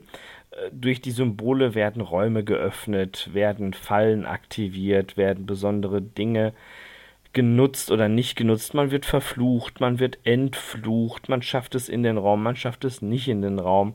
Oder, oder, oder. Es ist ein großes Kuddelmuddel und sehr lustig. Also ich fand es schön, ich habe Spaß gehabt. Ich spiele dieses Spiel, muss ich gestehen, sehr selten, denn wenn man so drei Runden davon gespielt hat, hat man auch erstmal die Schnauze voll. Erstmal, weil man dann eine halbe Stunde gespielt hat und zweitens, weil man auch so ein Gefühl hat, dass es sich immer ähnlich verhält. Also es gibt so gewisse Ja, man ist Lösungsstrategien. erschöpft dadurch, dass es die ganze Zeit. Komm Ja, her, das komm her, auch. komm her. Du bist total erschöpft Schreie. von Geschreie und drumherum. Ja, wohin? Wo bist du denn auf der Platte? Ja, man muss halt sich schon sehr konzentrieren, wer wo ist. Das Spiel lebt meines Erachtens nach sehr stark davon, dass man ehrlich ist. Denn nur wenn man ehrlich ist gegenüber dem Spiel und den Mitspielern und nicht fudelt hinsichtlich seines Wurfergebnisses, kommt man da auch voran. Beziehungsweise man muss sich ja selbst reglementieren, dann sagen, oh nee, guck mal hier, ich habe jetzt so und so viel geblockte Würfel, wir hängen da jetzt erstmal fest. Okay. Ja. Ich gebe es zu, ich habe es noch nie gespielt. Ich bin mir nicht sicher, ob es dir gefallen würde, weil es doch ein sehr schnelles Spiel ist. Ich bin ja eigentlich total schnell. Ja, ja, der Blitz quasi. Also ich bin ja eigentlich nicht so für auf Zeitspiele, wobei wenn sie kooperativ sind, dann habe ich da schon mehr Spaß. Also von daher ist Escape auch bei mir auf Platz, ich glaube, 14 gelandet. Zusammen mit Escapes von Zombie City ist für mich relativ gleich. Die haben dann unterschiedliche Mechaniken teilweise noch, aber das habe ich noch nie gespielt. es geht auch 15 Minuten anstatt 10 Minuten, Mhm. weil man da einfach noch ein bisschen mehr machen muss. Man muss dann erstmal Sachen finden, die dann zum Ursprungsort bringen und so weiter. Okay. Nee, ich hab's wirklich noch nie gespielt und hä, es, es hat natürlich auch immer so den Nachteil, es ist von Queen Games und ich bin ja Ja, okay. nicht unbedingt der große Fan von Queen. Aber ich glaube schon, wenn ich davon höre und so, es wäre ein Spiel, wo ich, was ich mal ausprobieren würde, wenn es denn nun wirklich nichts anderes da wäre. Aber obwohl ich normalerweise auch gegen Echtzeitspiele echt nichts habe, also zum Beispiel auch in Competitive, zum Beispiel Space Cadets Dice Duel, finde ich richtig geil. Äh, Ist natürlich nicht kooperativ, ist zwei Mannschaften aber ist eben auch extrem hektisch und also von daher gegen Hektik habe ich jetzt grundsätzlich erstmal gar nichts. Ja, weil ich halt schon flott bin. Ein flotter Okay. Käfer in jeder Hinsicht. Aber naja, hat mich jetzt irgendwie nie. Wie lange geht das immer? Fünf Minuten oder zehn Minuten oder so? 10 Minuten. Escape geht 10 Minuten, ja. Genau, Escape Zombie City 15. Und auch ein relativ ähnliches Spiel, wobei es ein bisschen, äh, halt schon ein bisschen anders dann funktioniert, ist ja Zombie, Zombie 15, was ja auch da diese 15 Minuten Zeit hat, aber und nicht mit dem Würfel, oder zumindest nicht so mit der Würfelmechanik arbeitet. Also ich würde sagen, Zombie 15 hat eigentlich gar nichts damit zu tun, oder? Ja, es hat von dem Gefühl, was du hinterher hast, ein bisschen was damit zu tun, einfach weil du hinterher auch so erschöpft bist, weil das halt so ein Zeitdruck dir Das macht. stimmt, ja. Ja, das Gefühl ist doch in, im Wesentlichen anders, weil du denkst, auch machen wir jetzt weiter, müssen das Ganze jetzt nochmal eine halbe Stunde aufbauen. Was ja bei Escape nicht so der Fall ist. Nein, Nee, das also geht ratzfatz. Mit den Platten, das die werden eingesammelt, die ganzen Diamanten werden wieder zur Seite gelegt und und und. Dann geht das hier zup, zup, zup. Genau, Also das spielt man, also meistens spielt man zumindest zweimal. Also vielleicht nach dreimal ist man dann vielleicht schon ein bisschen dann erschöpft, dass man es dann nicht mehr weiterspielen möchte, aber zweimal wird es meistens dann doch gespielt. Okay. Ja. Ja, gut. Meine Nummer 3 ist mein erstes Cthulhu-Spiel in der Reihe. Ach, das kam jetzt aber echt spät. Ja, das ich, ist schon. Ich richtig. hätte eigentlich fast schon einfach gedacht, das wäre so eine Top 5 Cthulhu-Spiele einfach wieder. Fertig. Nee, das nicht. Ich meine, ich sag mal so, in meiner Top 10 wären 1, 2, 3, wären immerhin 5 Cthulhu-Spiele drin. Mhm. Aber in meiner Top 5 nur 2. Jetzt ist halt die Frage, Arkham Horror das Kartenspiel. Ja, Hey! Arkham Horror, das Kartenspiel. Ist auch so ein Spiel, wo ich sage, spiele ich eigentlich viel zu selten, weil das Problem ist, du musst dann Leute haben, die sagen, okay, wir haben schon Bock, jetzt irgendwie sechsmal hintereinander in der Kampagne weiterzuspielen. Also, oder? Ja, sogar noch mehr. Normalerweise ist das Grundspiel immer drei und ich glaube, dann kommen immer noch fünf Erweiterungen jeweils für diese Kampagnen. Also müsste man es achtmal spielen. Aber das ist schon echt cool. Also auch wenn man es mehrfach hintereinander spielt, weil irgendwann kriegt man natürlich irgendwann mal so die richtig geilen Sachen. Also ich weiß nicht, wir hatten irgendwann mal, ich glaube, das war im letzten Jahr, die Dunwich-Kampagne gespielt. Und Dirk, der spielte halt irgendwie so einen, ja, ich sag mal, ich glaube, einen Polizisten oder irgendwie sowas. Äh, jedenfalls einen dieser Beschützer ist das, glaube ich, die blauen mit dem Stern drin. Und dann hat er nachher irgendwie so eine Sternenkanone, der Migo, und die konnte mal so richtig was wegrotzen. Musste natürlich auch erstmal aus deinem Deck ziehen. Ne? Und wir warteten verzweifelt darauf, dass er diese Sternenkanone zog. Aber als er sie dann hatte, da war dann wirklich nur so, ah, Kinders, wir sind jetzt schon die mit den dicksten Eiern auf dem Feld. Ne? Also ist schon geil. Also die, die Stories auch hier finde ich wieder richtig gut. Also das, gerade bei dieser Dunwich-Kampagne, da hat es ja zwischendurch dann einfach so diese Sachen, da fuhrst du dann mit dem Zug erstmal nach Dunwich und im Zug wirst du dann von irgendwelchen Wesen angegriffen. Da haben wir auch ziemlich Fliegt der. Rest der Sachen da weg des Zuges doch langsam, oder? Ja, genau. Habe ich da nicht mitgespielt bei dem Zug? Glaube, ich habe Das Hast du, du hast, glaube ich, auch überhaupt in der Kampagne mitgespielt, oder? nicht generell. Ich habe eins, ich glaube eins oder zweimal habe ich mitgespielt. Ich habe eigentlich bei dem Zug auf jeden Fall mitgespielt. Ja, es kann sein, dass wir dann den einen oder anderen hatten, mit dem wir immer mal Ausgetauscht. ausgewechselt haben. Und seitdem, ich habe ja auch tatsächlich so eine, ja, ich, ich gewöhne mich ja auch an einzelne Charaktere. Und ich hatte zum Beispiel bei, äh, bei Arkham Horror äh, Card Game, habe ich, ja, so einen, den, diesen, diesen Trompeter und den spiele ich seither auch echt gerne bei Willen des Wahnsinns. Nimmst, du bringst dann auch immer eine Trompete mit, mit dann, womit du auch was Schönes spielen Nee, kannst. das nicht. Aber das ist schon, die Trompete ist schon cool. Also, muss man sagen. Also, ich finde den Charakter auch einfach geil, diesen Jazzmusiker da. Oder, Ich meine, generell hat halt das, äh, das Fantasy Flight Arkham-Universum ja schon ziemlich viele. Ich weiß gar nicht, ob die alle auch in den Büchern vorkommen oder ob das. Aber die sind ja meistens schon ziemlich cool, die Charaktere. So, meine Nummer 3 ist ein Spiel, auf dem man irgendwo landet, verlassen und gemeinsam erstmal versuchen muss zu überleben, um dann immer unterschiedliche Missionen zu erfüllen. Seventh Continent. Nein. Dann Robinson Crusoe. Robinson Crusoe ist richtig. Bei Robinson Crusoe hat man verschiedene Szenarien. Das erste Szenario ist, glaube ich, das Standardszenario, wo man einfach dann versuchen muss, lang genug zu überleben, Feuer zu machen, damit man erkannt wird und dann hoffentlich von der Insel abhauen kann. Dabei muss man halt die Insel erkunden, um Nahrung, Holz und andere lebensnotwendige Dinge anzuschaffen, um Waffen herzustellen, damit man Tiere besiegen kann.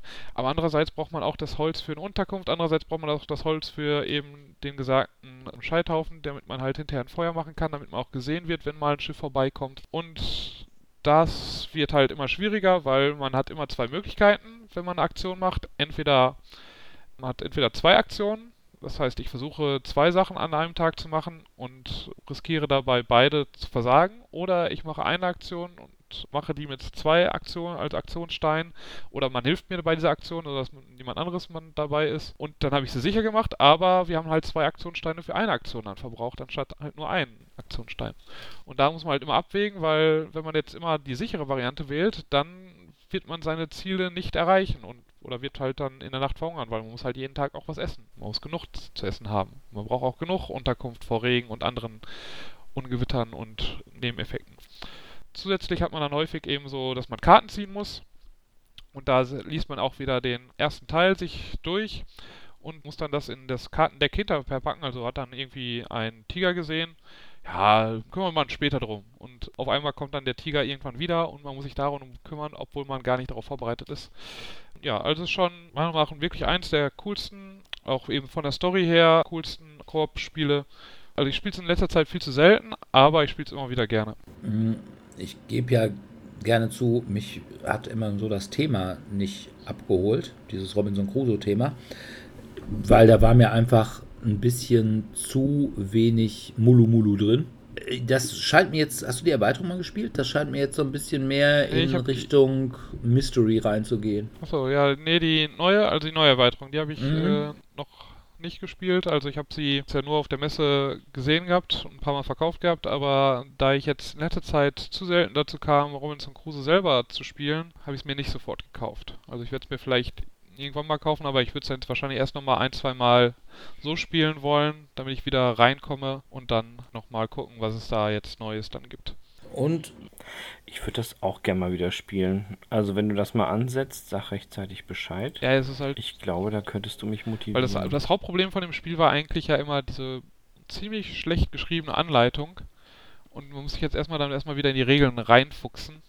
Wenn es dann einmal, also eigentlich ist es gar nicht so kompliziert, aber wenn man es erstmal, wenn man es zum ersten Mal liest, ist es auf jeden Fall nicht ganz so einfach. Ich hoffe, dass es nochmal einfacher ist, wenn ich es jetzt nur nochmal nachlesen muss alles. Und ich weiß nicht, hast du eigentlich inzwischen mal Seventh Continent gespielt? Halt nur den ersten Teil, also wo man halt von dem ersten Teil runter muss, auf die andere Seite gegangen ist. Ja, mit dieser, die, mit der Göttin da, dem Fluch der Göttin oder wie Ja. das heißt.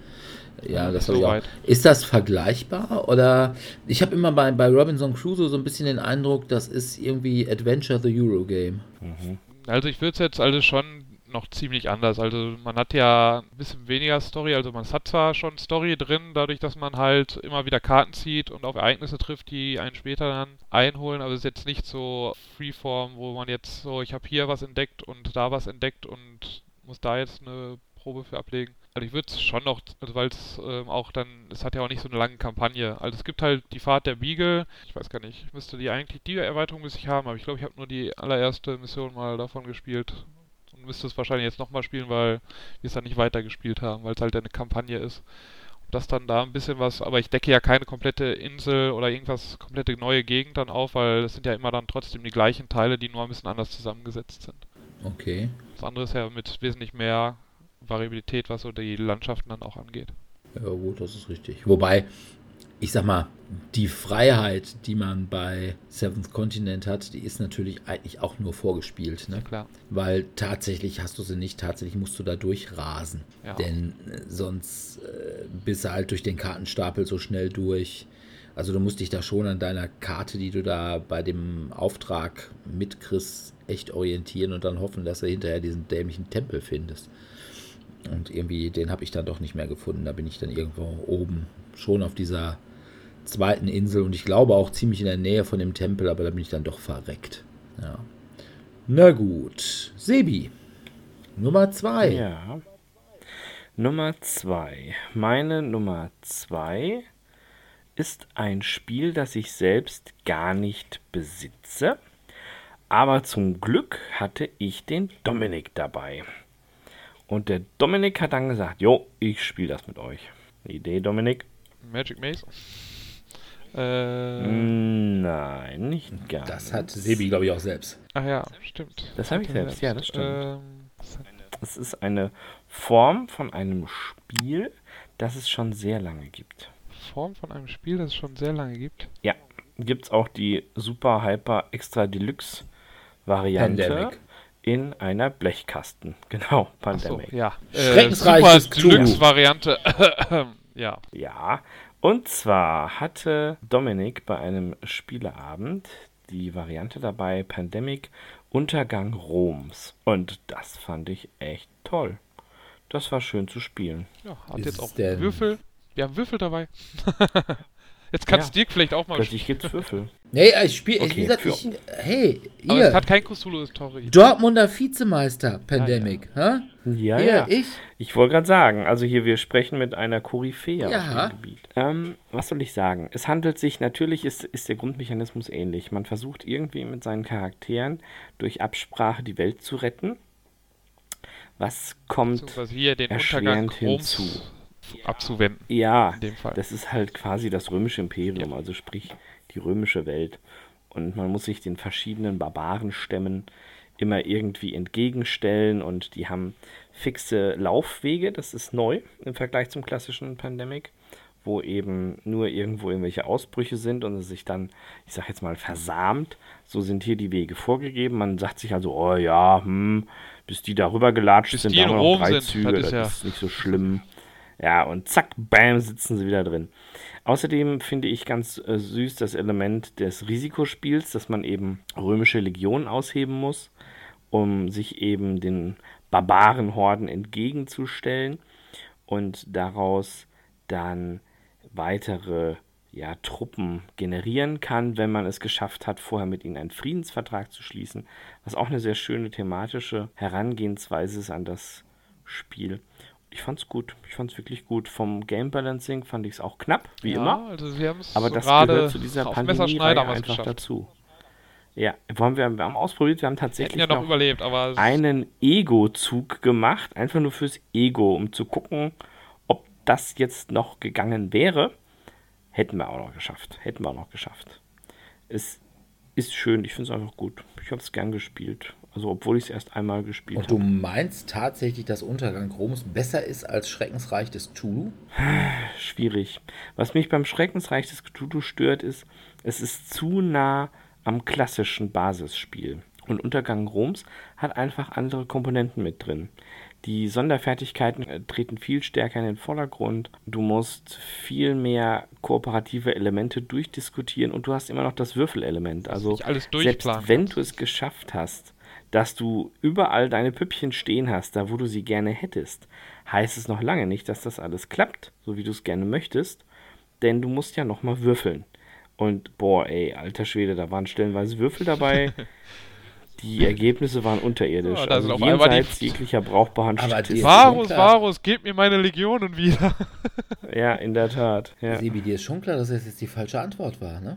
Ja, ja, für dich liebe schon. Hörer, Also wenn ihr Interesse habt, an einem Podcast mitzuarbeiten und wenn ihr wenig äh sagt, wir bräuchten einen Ersatz für Sebi, für der sich hier vollkommen disqualifiziert hat.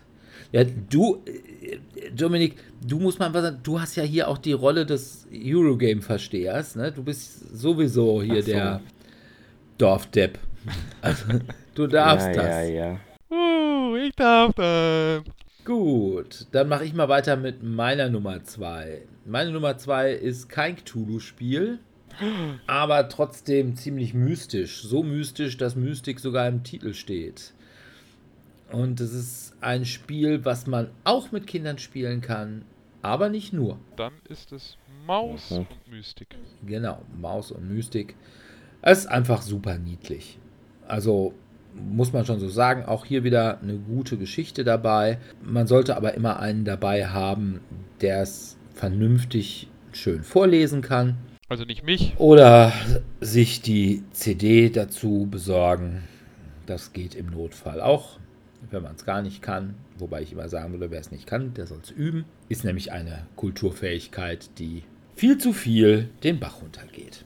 Nein, aber Maus und Mystik, ich habe es auch auf der Messe wieder häufig gesehen, wenn irgendwelche Leute gefragt haben, ach ja, hm, so irgendwas Kooperatives, möglicherweise auch mit Kindern. Habe gesagt, ja, ihr, bitteschön, nehmen, glücklich sein. Und es ist auch ganz häufig so, das ist vor allem auch ein Spiel, was auch und vielleicht sogar noch mehr als andere Frauen gerne spielen. Also es ist ja sonst so bei Dungeon Crawlern hat man irgendwie so den Eindruck, dass viele Mädels da irgendwie immer sagen, ah, nee, Fantasy und halbnackte Barbaren und so, da habe ich keinen Bock zu. Aber bei Maus und Mystik, da wird dann oftmals, oh, wie niedlich. Und nee, das ist einfach auch eine niedliche Geschichte. Das ist ja auch schon richtig. Und ja, von daher Maus und Mystik und dann würde ich auch sagen, man kriegt sie hin und wieder mal echt günstig. Dann sollte man sich auch die beiden Erweiterungen besorgen. Einmal das Herz des Glürm und dann äh, Geschichten aus dem Finsterwald. Ja. Von meinem Mann Wo- erst natürlich schon, also das, also das integriert ja nichts, erstmal nichts Neues, sondern das macht die Geschichte ja weiter. Das heißt, es, man kann erstmal das Grundspiel erstmal nur holen, um zu gucken, ob das für einen was ist. Ja. Und Ist äh, es. dann ist es. Also Zwangsläufig. ist Man hat Ich würde, ich würde wirklich sagen, das ist echt ein Spiel, was, was für jeden was ist. Man hat schon so ein bisschen, wer ein bisschen auf Fantasy steht, hat eben dieses, ne, mit Fantasy und Rittern und Zauberern und hast du nicht gesehen. Und wer auf Dungeon Crawlen steht, hat sogar das ein bisschen. Wer auf, ja, diese Niedlichkeit steht und mit Tieren und so, der hat das. Wer auf eine gute Geschichte steht, der hat eine gute Geschichte. Gut, wer auf Klötzchen schieben in einer Pseudo-Wirtschaftssimulation steht, der hat nichts davon. Aber gut, der ist da vielleicht auch einfach, wäre da insgesamt in dem Genre äh, an der falschen Stelle. Aber ansonsten, Maus und Mystik, wirklich schönes Spiel, kann ich wirklich jedem empfehlen. Ja, also ich finde Maus und Mystik auch cool. Also es ist von der Story her finde ich super niedlich und cool. Und auch die Figuren sind sehr schön gemacht. Von der Mechanik her ist es jetzt, also da finde ich halt so Descent oder Imperial Assault oder sowas ein bisschen als Dungeon Crawler ein bisschen besser. Ja, das ist schon, also ich sag mal, es ist die komplexere Mechanik bei äh, Descent oder Imperial Assault oder auch bei Smog. Wobei ich, man sagen muss, erstmal sind es keine kooperativen Spiele, außer mit App. Zumindest Descent und Imperial Assault.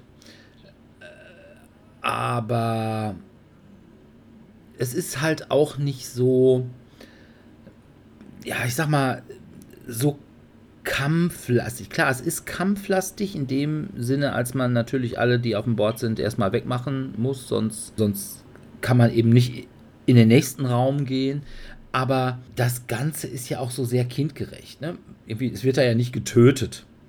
Ne? Wenn man, man wird ja nur gefangen genommen selbst und man wird auch nicht wirklich verletzt. Und ich weiß nicht, es steht eigentlich nirgendwo so drin, ob man die Gegner wirklich nur in die Flucht schlägt oder vertreibt oder tatsächlich auch tötet.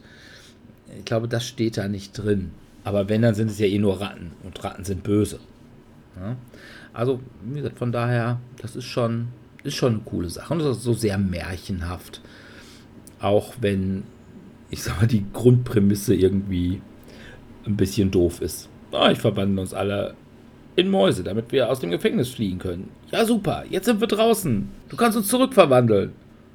Äh, zurückverwandeln? Da war nie die Rede von. Das hat keiner ja. gesagt. Aber, nee, ist schön. Dominik. Habt ihr das beide schon durchgespielt? Ja.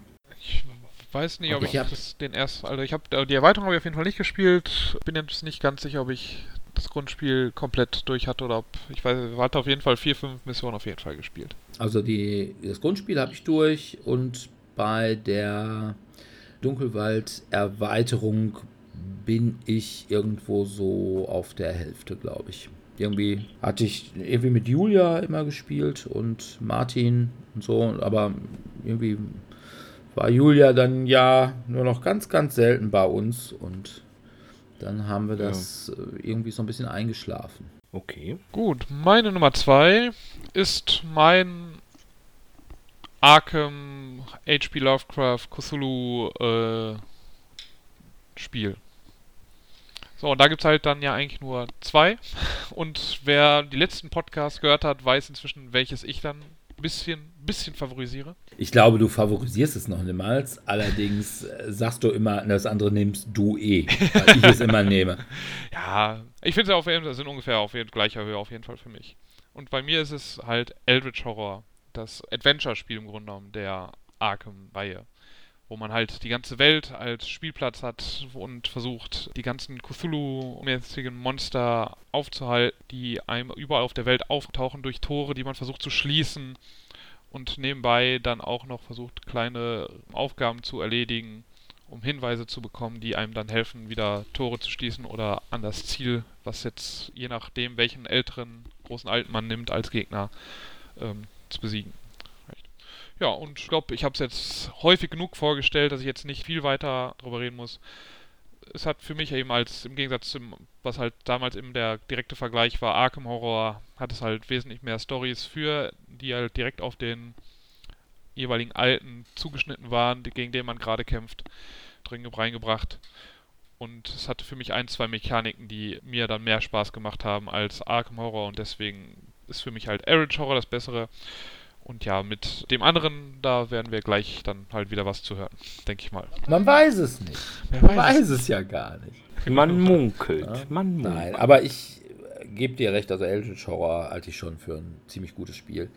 Und ich halte es auch für so gut, dass ich mir tatsächlich das neue Arkham Horror überhaupt gar nicht angeguckt habe. Weil ich finde diese weltumspannende Geschichte schon ziemlich cool. Also ich mag ja auch im Rollenspiel diese wirklich großen, weltumspannenden Kampagnen. Also irgendwie Bruderschaft des Tieres oder so. Und von daher, ich habe mich ein bisschen geärgert, dass ich mir letztes Jahr auf der Spiel, da waren die ganzen Erweiterungen, also die, die Big Box Erweiterungen, waren alle in der Asmodee Resterampe für einen Schnapp. Irgendwie, ich glaube, ein 20 oder so, die ja normalerweise auch immer so zwischen 40 und 50 Euro kosten. Und ich hatte mir tatsächlich, meine ich, nur zwei mitgenommen. Und zwar unter den Pyramiden und die Masken des Nyarlathotep. Und ja, mir fehlen jetzt also noch äh, die, ich glaube, Einmal war es diese Antarktis-Erweiterung. Ja, das war die erste große. Das war die erste große und Dreamlands, glaube ich. Wobei Dreamlands ist, ich bin nicht so ein großer Freund der Traumlande. Von daher, die kann mir eh gestohlen bleiben, aber die Antarktis als Komplettionist hätte man sie dann doch ganz gerne im Schrank stehen. Naja, ich habe mir sowieso immer nur die kleinen geholt, weil mir war klar, dass ich die großen dann wahrscheinlich dann doch nie wirklich spielen würde und für mich ist das halt auch schon so ein Spiel, was schon Ausland genug ist. Ich brauche jetzt auch meistens einen zweiten Spielplan, auf dem ich dann noch zusätzlich rumtanzen muss. Aber ich würde sie gerne mal spielen, aber ich war bis jetzt Hast du bei Nialo Totep hast du das gar nicht, da ist kein zweiter Spielplan Okay. bei. Bei unter den Pyramiden schon, aber du hast einfach coole große alte, ne? Du hast halt Die verpasse ich die leider. ganze Nialo Totep Sache und Black Pharaoh Sache, die hast du halt dabei dann. Und das ist schon, finde ich schon auch wichtig. Sonst kann So. man, also, also, eigentlich ist jetzt meine, meine Platz 2 eigentlich schon komplett revidiert, weil ich habe ja nicht die, die coolen. Erweiterungen. Nein, deswegen nicht. Aber ich finde natürlich eben so die Nyarlathotep-Geschichten sind. Es ist auch, sag ich mal, ne, die Masken des Nyarlathotep ist eben auch so eine, genau so eine Kampagne, so eine weltweite. Von daher, das ist schon, das ist schon ganz, ganz cool und irgendwie finde ich auch so ein zentraler Punkt des Mythos. Ja, es fehlen mir noch immer ein paar große alte, von daher, es kommen zwar wahrscheinlich zu Eldritch Horror keine Erweiterungen mehr, aber ich hätte gerne noch Waigolonak und Ihort. So, Gesundheit. meine Lieblingsgroßen Alten sind mit. Sebi, Nummer 1. ja. Number Meine Nummer one! ist Number One. Das ist tatsächlich passend zum Titel. Gibt es irgendeinen Und zwar- Pummel-Einhorn-Koop? Nee, nee, es gibt leider noch kein Bummel-Einhorn-Koop. Außer die Adaption, die ich manchmal empfehle als Trinkspiel, aber wir sind ja eine jugendfreie Podcast-Sendung. Sind wir das? Ich hoffe. Zumindest bemühe ich mich darum. Zumindest Ähm, einer von Meine drei. Nummer eins, zumindest einer von dreien, genau, Dominik, sehr schön. Wenigstens einer von dreien. Meine Nummer eins passt thematisch zum Namen des Spiels. Wir haben es zusammengespielt und haben mal wieder festgestellt, dass es schwieriger ist, wenn die Spielgruppe dominiert ist von Männern und nur eine Frau dabei ist. Denn Frauen denken anders. Das ist jetzt in keinster Weise wertend gemeint, sondern einfach eine Tatsache. Worum könnte es gehen? Äh, ist es ein Partyspiel? Man kann es auf einer Party spielen, ja. Wir spielen es häufiger mit Ist es Gelegenheitsspielern. Just One? Es ist Just One. Okay. Ja, es war herrlich. Den Begriff Feuer und ähnliches zu, zu beschreiben anhand des Wortes Flamme. Das war schon echt schön. Ja, das war Flamme, ne? Und ich hatte jetzt irgendwie Geliebte aufgeschrieben gehabt. Du hattest Geliebte aufgeschrieben, so war es, genau. Wir haben Flamme versucht zu erklären. Und Dominik hatte Geliebte aufgeschrieben und das sorgte für viel Verwirrung. Vor allem da, Wohingegen die da Jungs waren ich, sich alle total einig.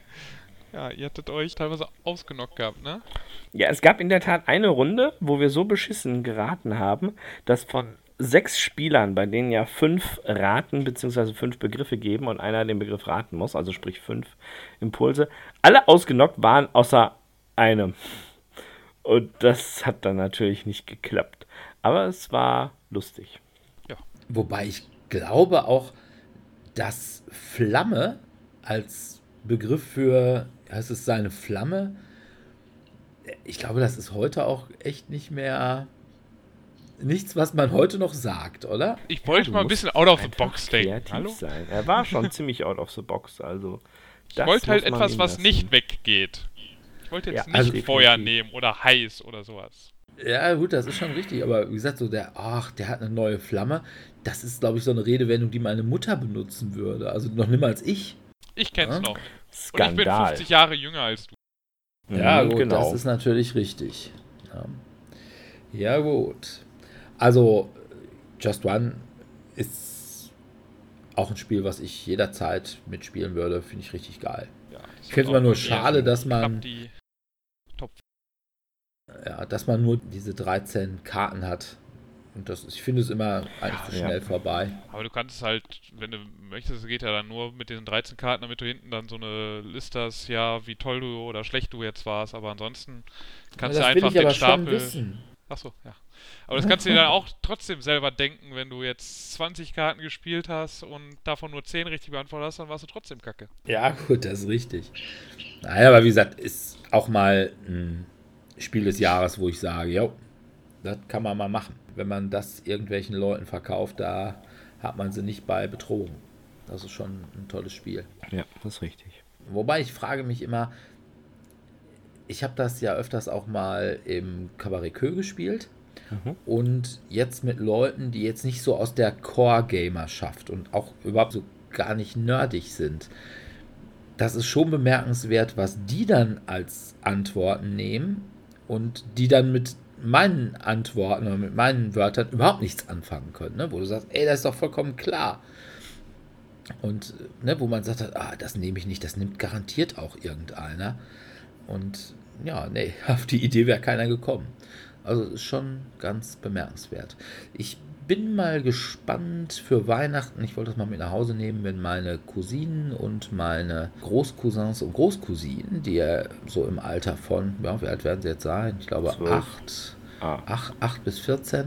Ob die da so mithalten, ob man das mit Kindern spielen kann. Bestimmt. Bin ich mal gespannt, weil du brauchst schon auch irgendwie ja auch einen großen Wortschatz, ne? Ja. dass du da irgendwelche Sachen beschreiben kannst. Bin ich mal gespannt, aber finde ich ein gutes Spiel. Ja gut. Aber ich finde es dann trotzdem noch einfacher als so Codenames oder sowas als Wortspiel. Ja, das ist richtig. Das ist richtig. Äh, meine Nummer 1 ist klar. Ja, wer hätte es gedacht? Ne? Ist äh. das beste Spiel schlechthin. Würde bei Frage. mir auch tatsächlich, glaube ich, in meiner Top 100 auf Platz 1 sein. Das ist eine Top 100? Ist, ja, ich glaube mittlerweile schon. Ja, Und es wäre auf Platz 1. Weil es ist einfach rundrum gelungen. Es ist einfach an so vielen Stellen so gut. Es hat wirklich gut geschriebene Stories. Es hat die optimale App-Umsetzung. Also, wo ich einfach sagen muss, man kann Apps nicht besser machen. Es hat eine Mechanik, die du wirklich jedem in fünf Minuten so weit erklären kannst, dass er losspielen kann und den Rest einfach on the fly lernen. Der einzige, wirklich winzige Makel dieses Spiels, den ich persönlich sehe, wobei man auch sagen das sind die muss, Mastermind-Rätsel. Das sind die Mastermind-Rätsel. Wobei man auch sagen muss, auch das ist wahrscheinlich so gewollt, weil auch irgendwelche Mathe-Cracks brauchen bei diesem Spiel ja irgendwie eine Daseinsberechtigung.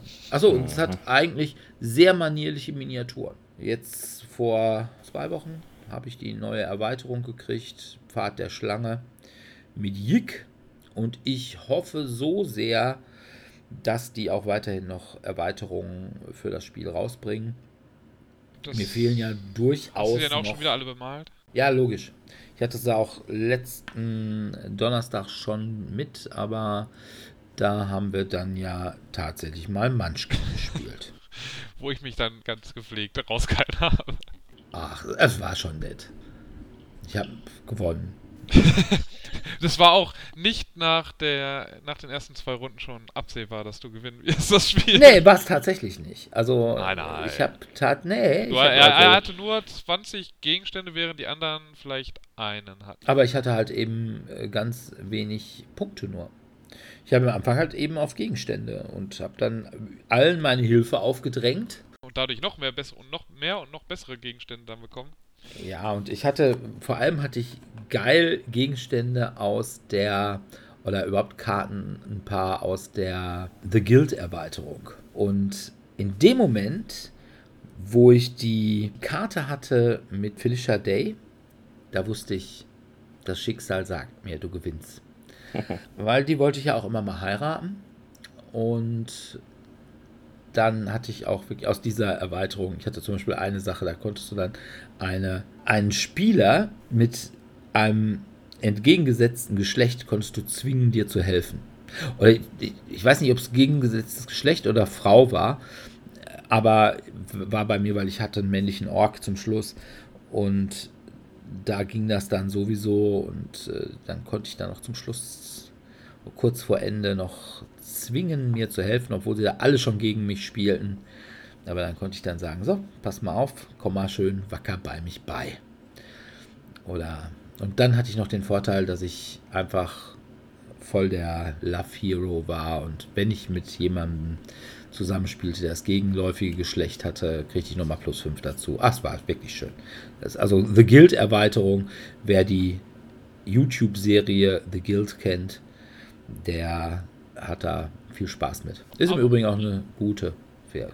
Aber Ein bisschen gesagt, off-topic, weil äh, so kooperativ ist, äh, das ist Munchkin jetzt nicht.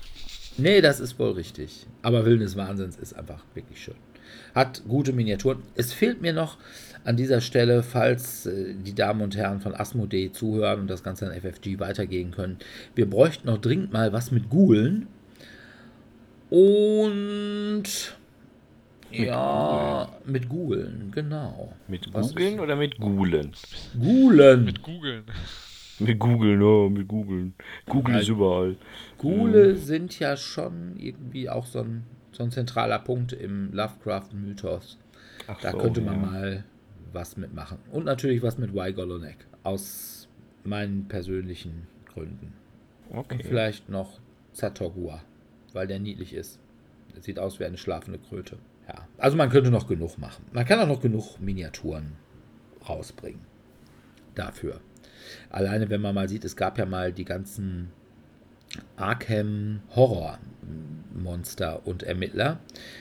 Die gab es mal als Miniatur, also zu dem Arkham Horror Brettspiel. Und äh, die könnte man alle noch irgendwie einbauen. Oder zumindest neu machen und einbauen. Aber es waren die gleichen Miniaturen wie in der ersten Auflage. Also die man jetzt quasi noch dabei hat durch, den, durch dieses Conversion Kit. Aber da könnte man noch den einen oder anderen mal bei den Monstern. Die Monster waren alle nicht so schlecht.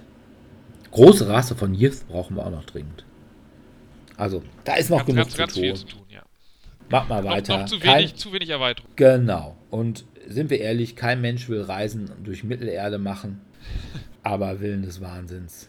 Das Ich fand Mittelerde schon ganz weitermachen. Aber äh, das Problem ist halt wieder Kampagne. Und da muss man Ja, wieder Leute scheiß zusammen- Thema. Was? Herr der Ringe? ist Ja, cool. boah, ja, der Ringe finde ich so kacke. Ich Ach, keine Ahnung. Vulgär-Fantasy halt. Jedem sein, äh, sein Bier. Naja, meine Nummer 1 ist genauso überraschend wie Dirks Nummer 1. Oh, lass mich raten. Gib mir ein. äh, Aber es- wird bei dir auch mit Cthulhu sein, hä? Man kann, wenn man es unbedingt möchte, kann man es auch mit Cthulhu spielen. Ja, Aber es ich- wird halt Pandemic sein. Ja. Also für mich Aha. dann auf Platz 1 wäre Pandemic wahrscheinlich dann Legacy, wenn man mich genau fragen würde. Ich würde dann sogar auf Legacy Season 1, erste Staffel vielleicht sogar gehen. Wobei ich auch die zweite Staffel sehr cool fand. Jetzt, was Sebi vorhin vorgestellt hat, der Untergang Roms, was ich jetzt neu in meinem Besitz findet, finde ich auch sehr schön. Oder wenn man es eben klassisch haben möchte, einfach Pandemie, aber da würde ich dann auf jeden Fall mindestens die erste Erweiterung noch auf Messerschneide mit dazu packen, damit man einfach ein bisschen mehr Variabilität drin hat, was die Charaktere angeht, die man spielen kann. Und man hat da mit dem virulenten Virus sofort dann etwas drin, womit man es ein bisschen schwieriger machen kann, außer halt, ja, pack noch mehr Pandemiekarten rein. Das ist halt ein bisschen, die machen ein bisschen, Hm, bisschen noch was mehr anderes, genau. Die machen halt, bringen dann an, äh, verschiedene, wie dann äh, ein, einer dieser Viren ist dann halt äh, ein virulenter Stamm und der verhält sich dann in manchen Situationen halt anders. Und das macht das Ganze für mich, äh, das ist sehr einfach reinzubringen und macht es für mich ein bisschen cooler und äh, spannender auch. Ja. Aber generell, Pandemic, egal fast in welcher Variation, choose your poison, ne, ist ja wie, fast wie Katan oder sonst was, ne, oder Carcassonne. Sucht Oder euch, Monopoly. ja, sucht euch euer Thema aus und äh, werdet damit glücklich. Historiker es. mit Untergang Roms, Cthulhu-Leute mit äh, Reign of Cthulhu, ähm, wie gesagt, Leute, die auf generell Arzt oder auf das klassische Pandemie-Thema stehen, eben entweder das klassische oder eben, wenn man ein bisschen mehr, wenn man Iberia. Gruppe, ja, äh, wenn man Iberia genau ist ja auch relativ ähm, thematisch, was eben Heilen von Krankheiten angeht oder eben die Staffeln, aber da braucht man dann halt schon eine Gruppe, die bereit ist, 12 bis 24 Mal in einem absehbaren Zeitraum miteinander zu spielen. Und wenn Und man eine feste Spielegruppe hat, dann Pandemic Legacy, dann Pandemic Legacy, ansonsten Pandemic würde ich dann doch eher empfehlen. Und nicht zu vergessen diejenigen, die auf Holland stehen. Ne? ja. Aber wer tut das schon? das, ist, das ist immer der Teil, der ja unter ferner liefen. Okay.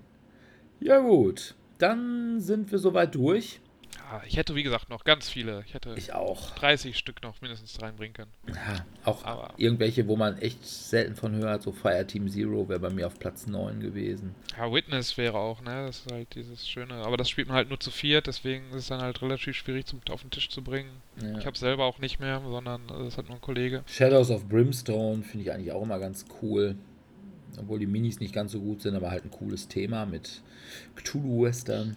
Und Red November mit besoffenen Gnomen auf einem U-Boot. Ja, das klingt auf jeden Fall lustig. Da kann nichts schief gehen. Gut, es kann eine Menge schief gehen. Wobei das vielleicht auch nicht so ganz kooperativ ist, weil man kann, man kann sich ja mit dem Taucheranzug auch irgendwann absetzen, wenn man denkt, oh, das geht schief. Naja. Gut. Ja, dann war es das soweit. Wir haben, glaube ich, immer noch kein Thema für das nächste Mal. Wir müssen mal wieder unsere Themenliste irgendwie updaten. Und äh, von daher müsst ihr euch in zwei Wochen einfach mal überraschen lassen. Vielleicht haben wir ja sogar Gäste. Mal gucken. Ich habe heute noch mal einen neuen Gast eingeladen. Und den müssen wir dann aber ordentlich betteln, wenn der kommt. Mhm. Und ja, dann bedanken wir uns an dieser Stelle erstmal bei unseren Zuhörern fürs Zuhören.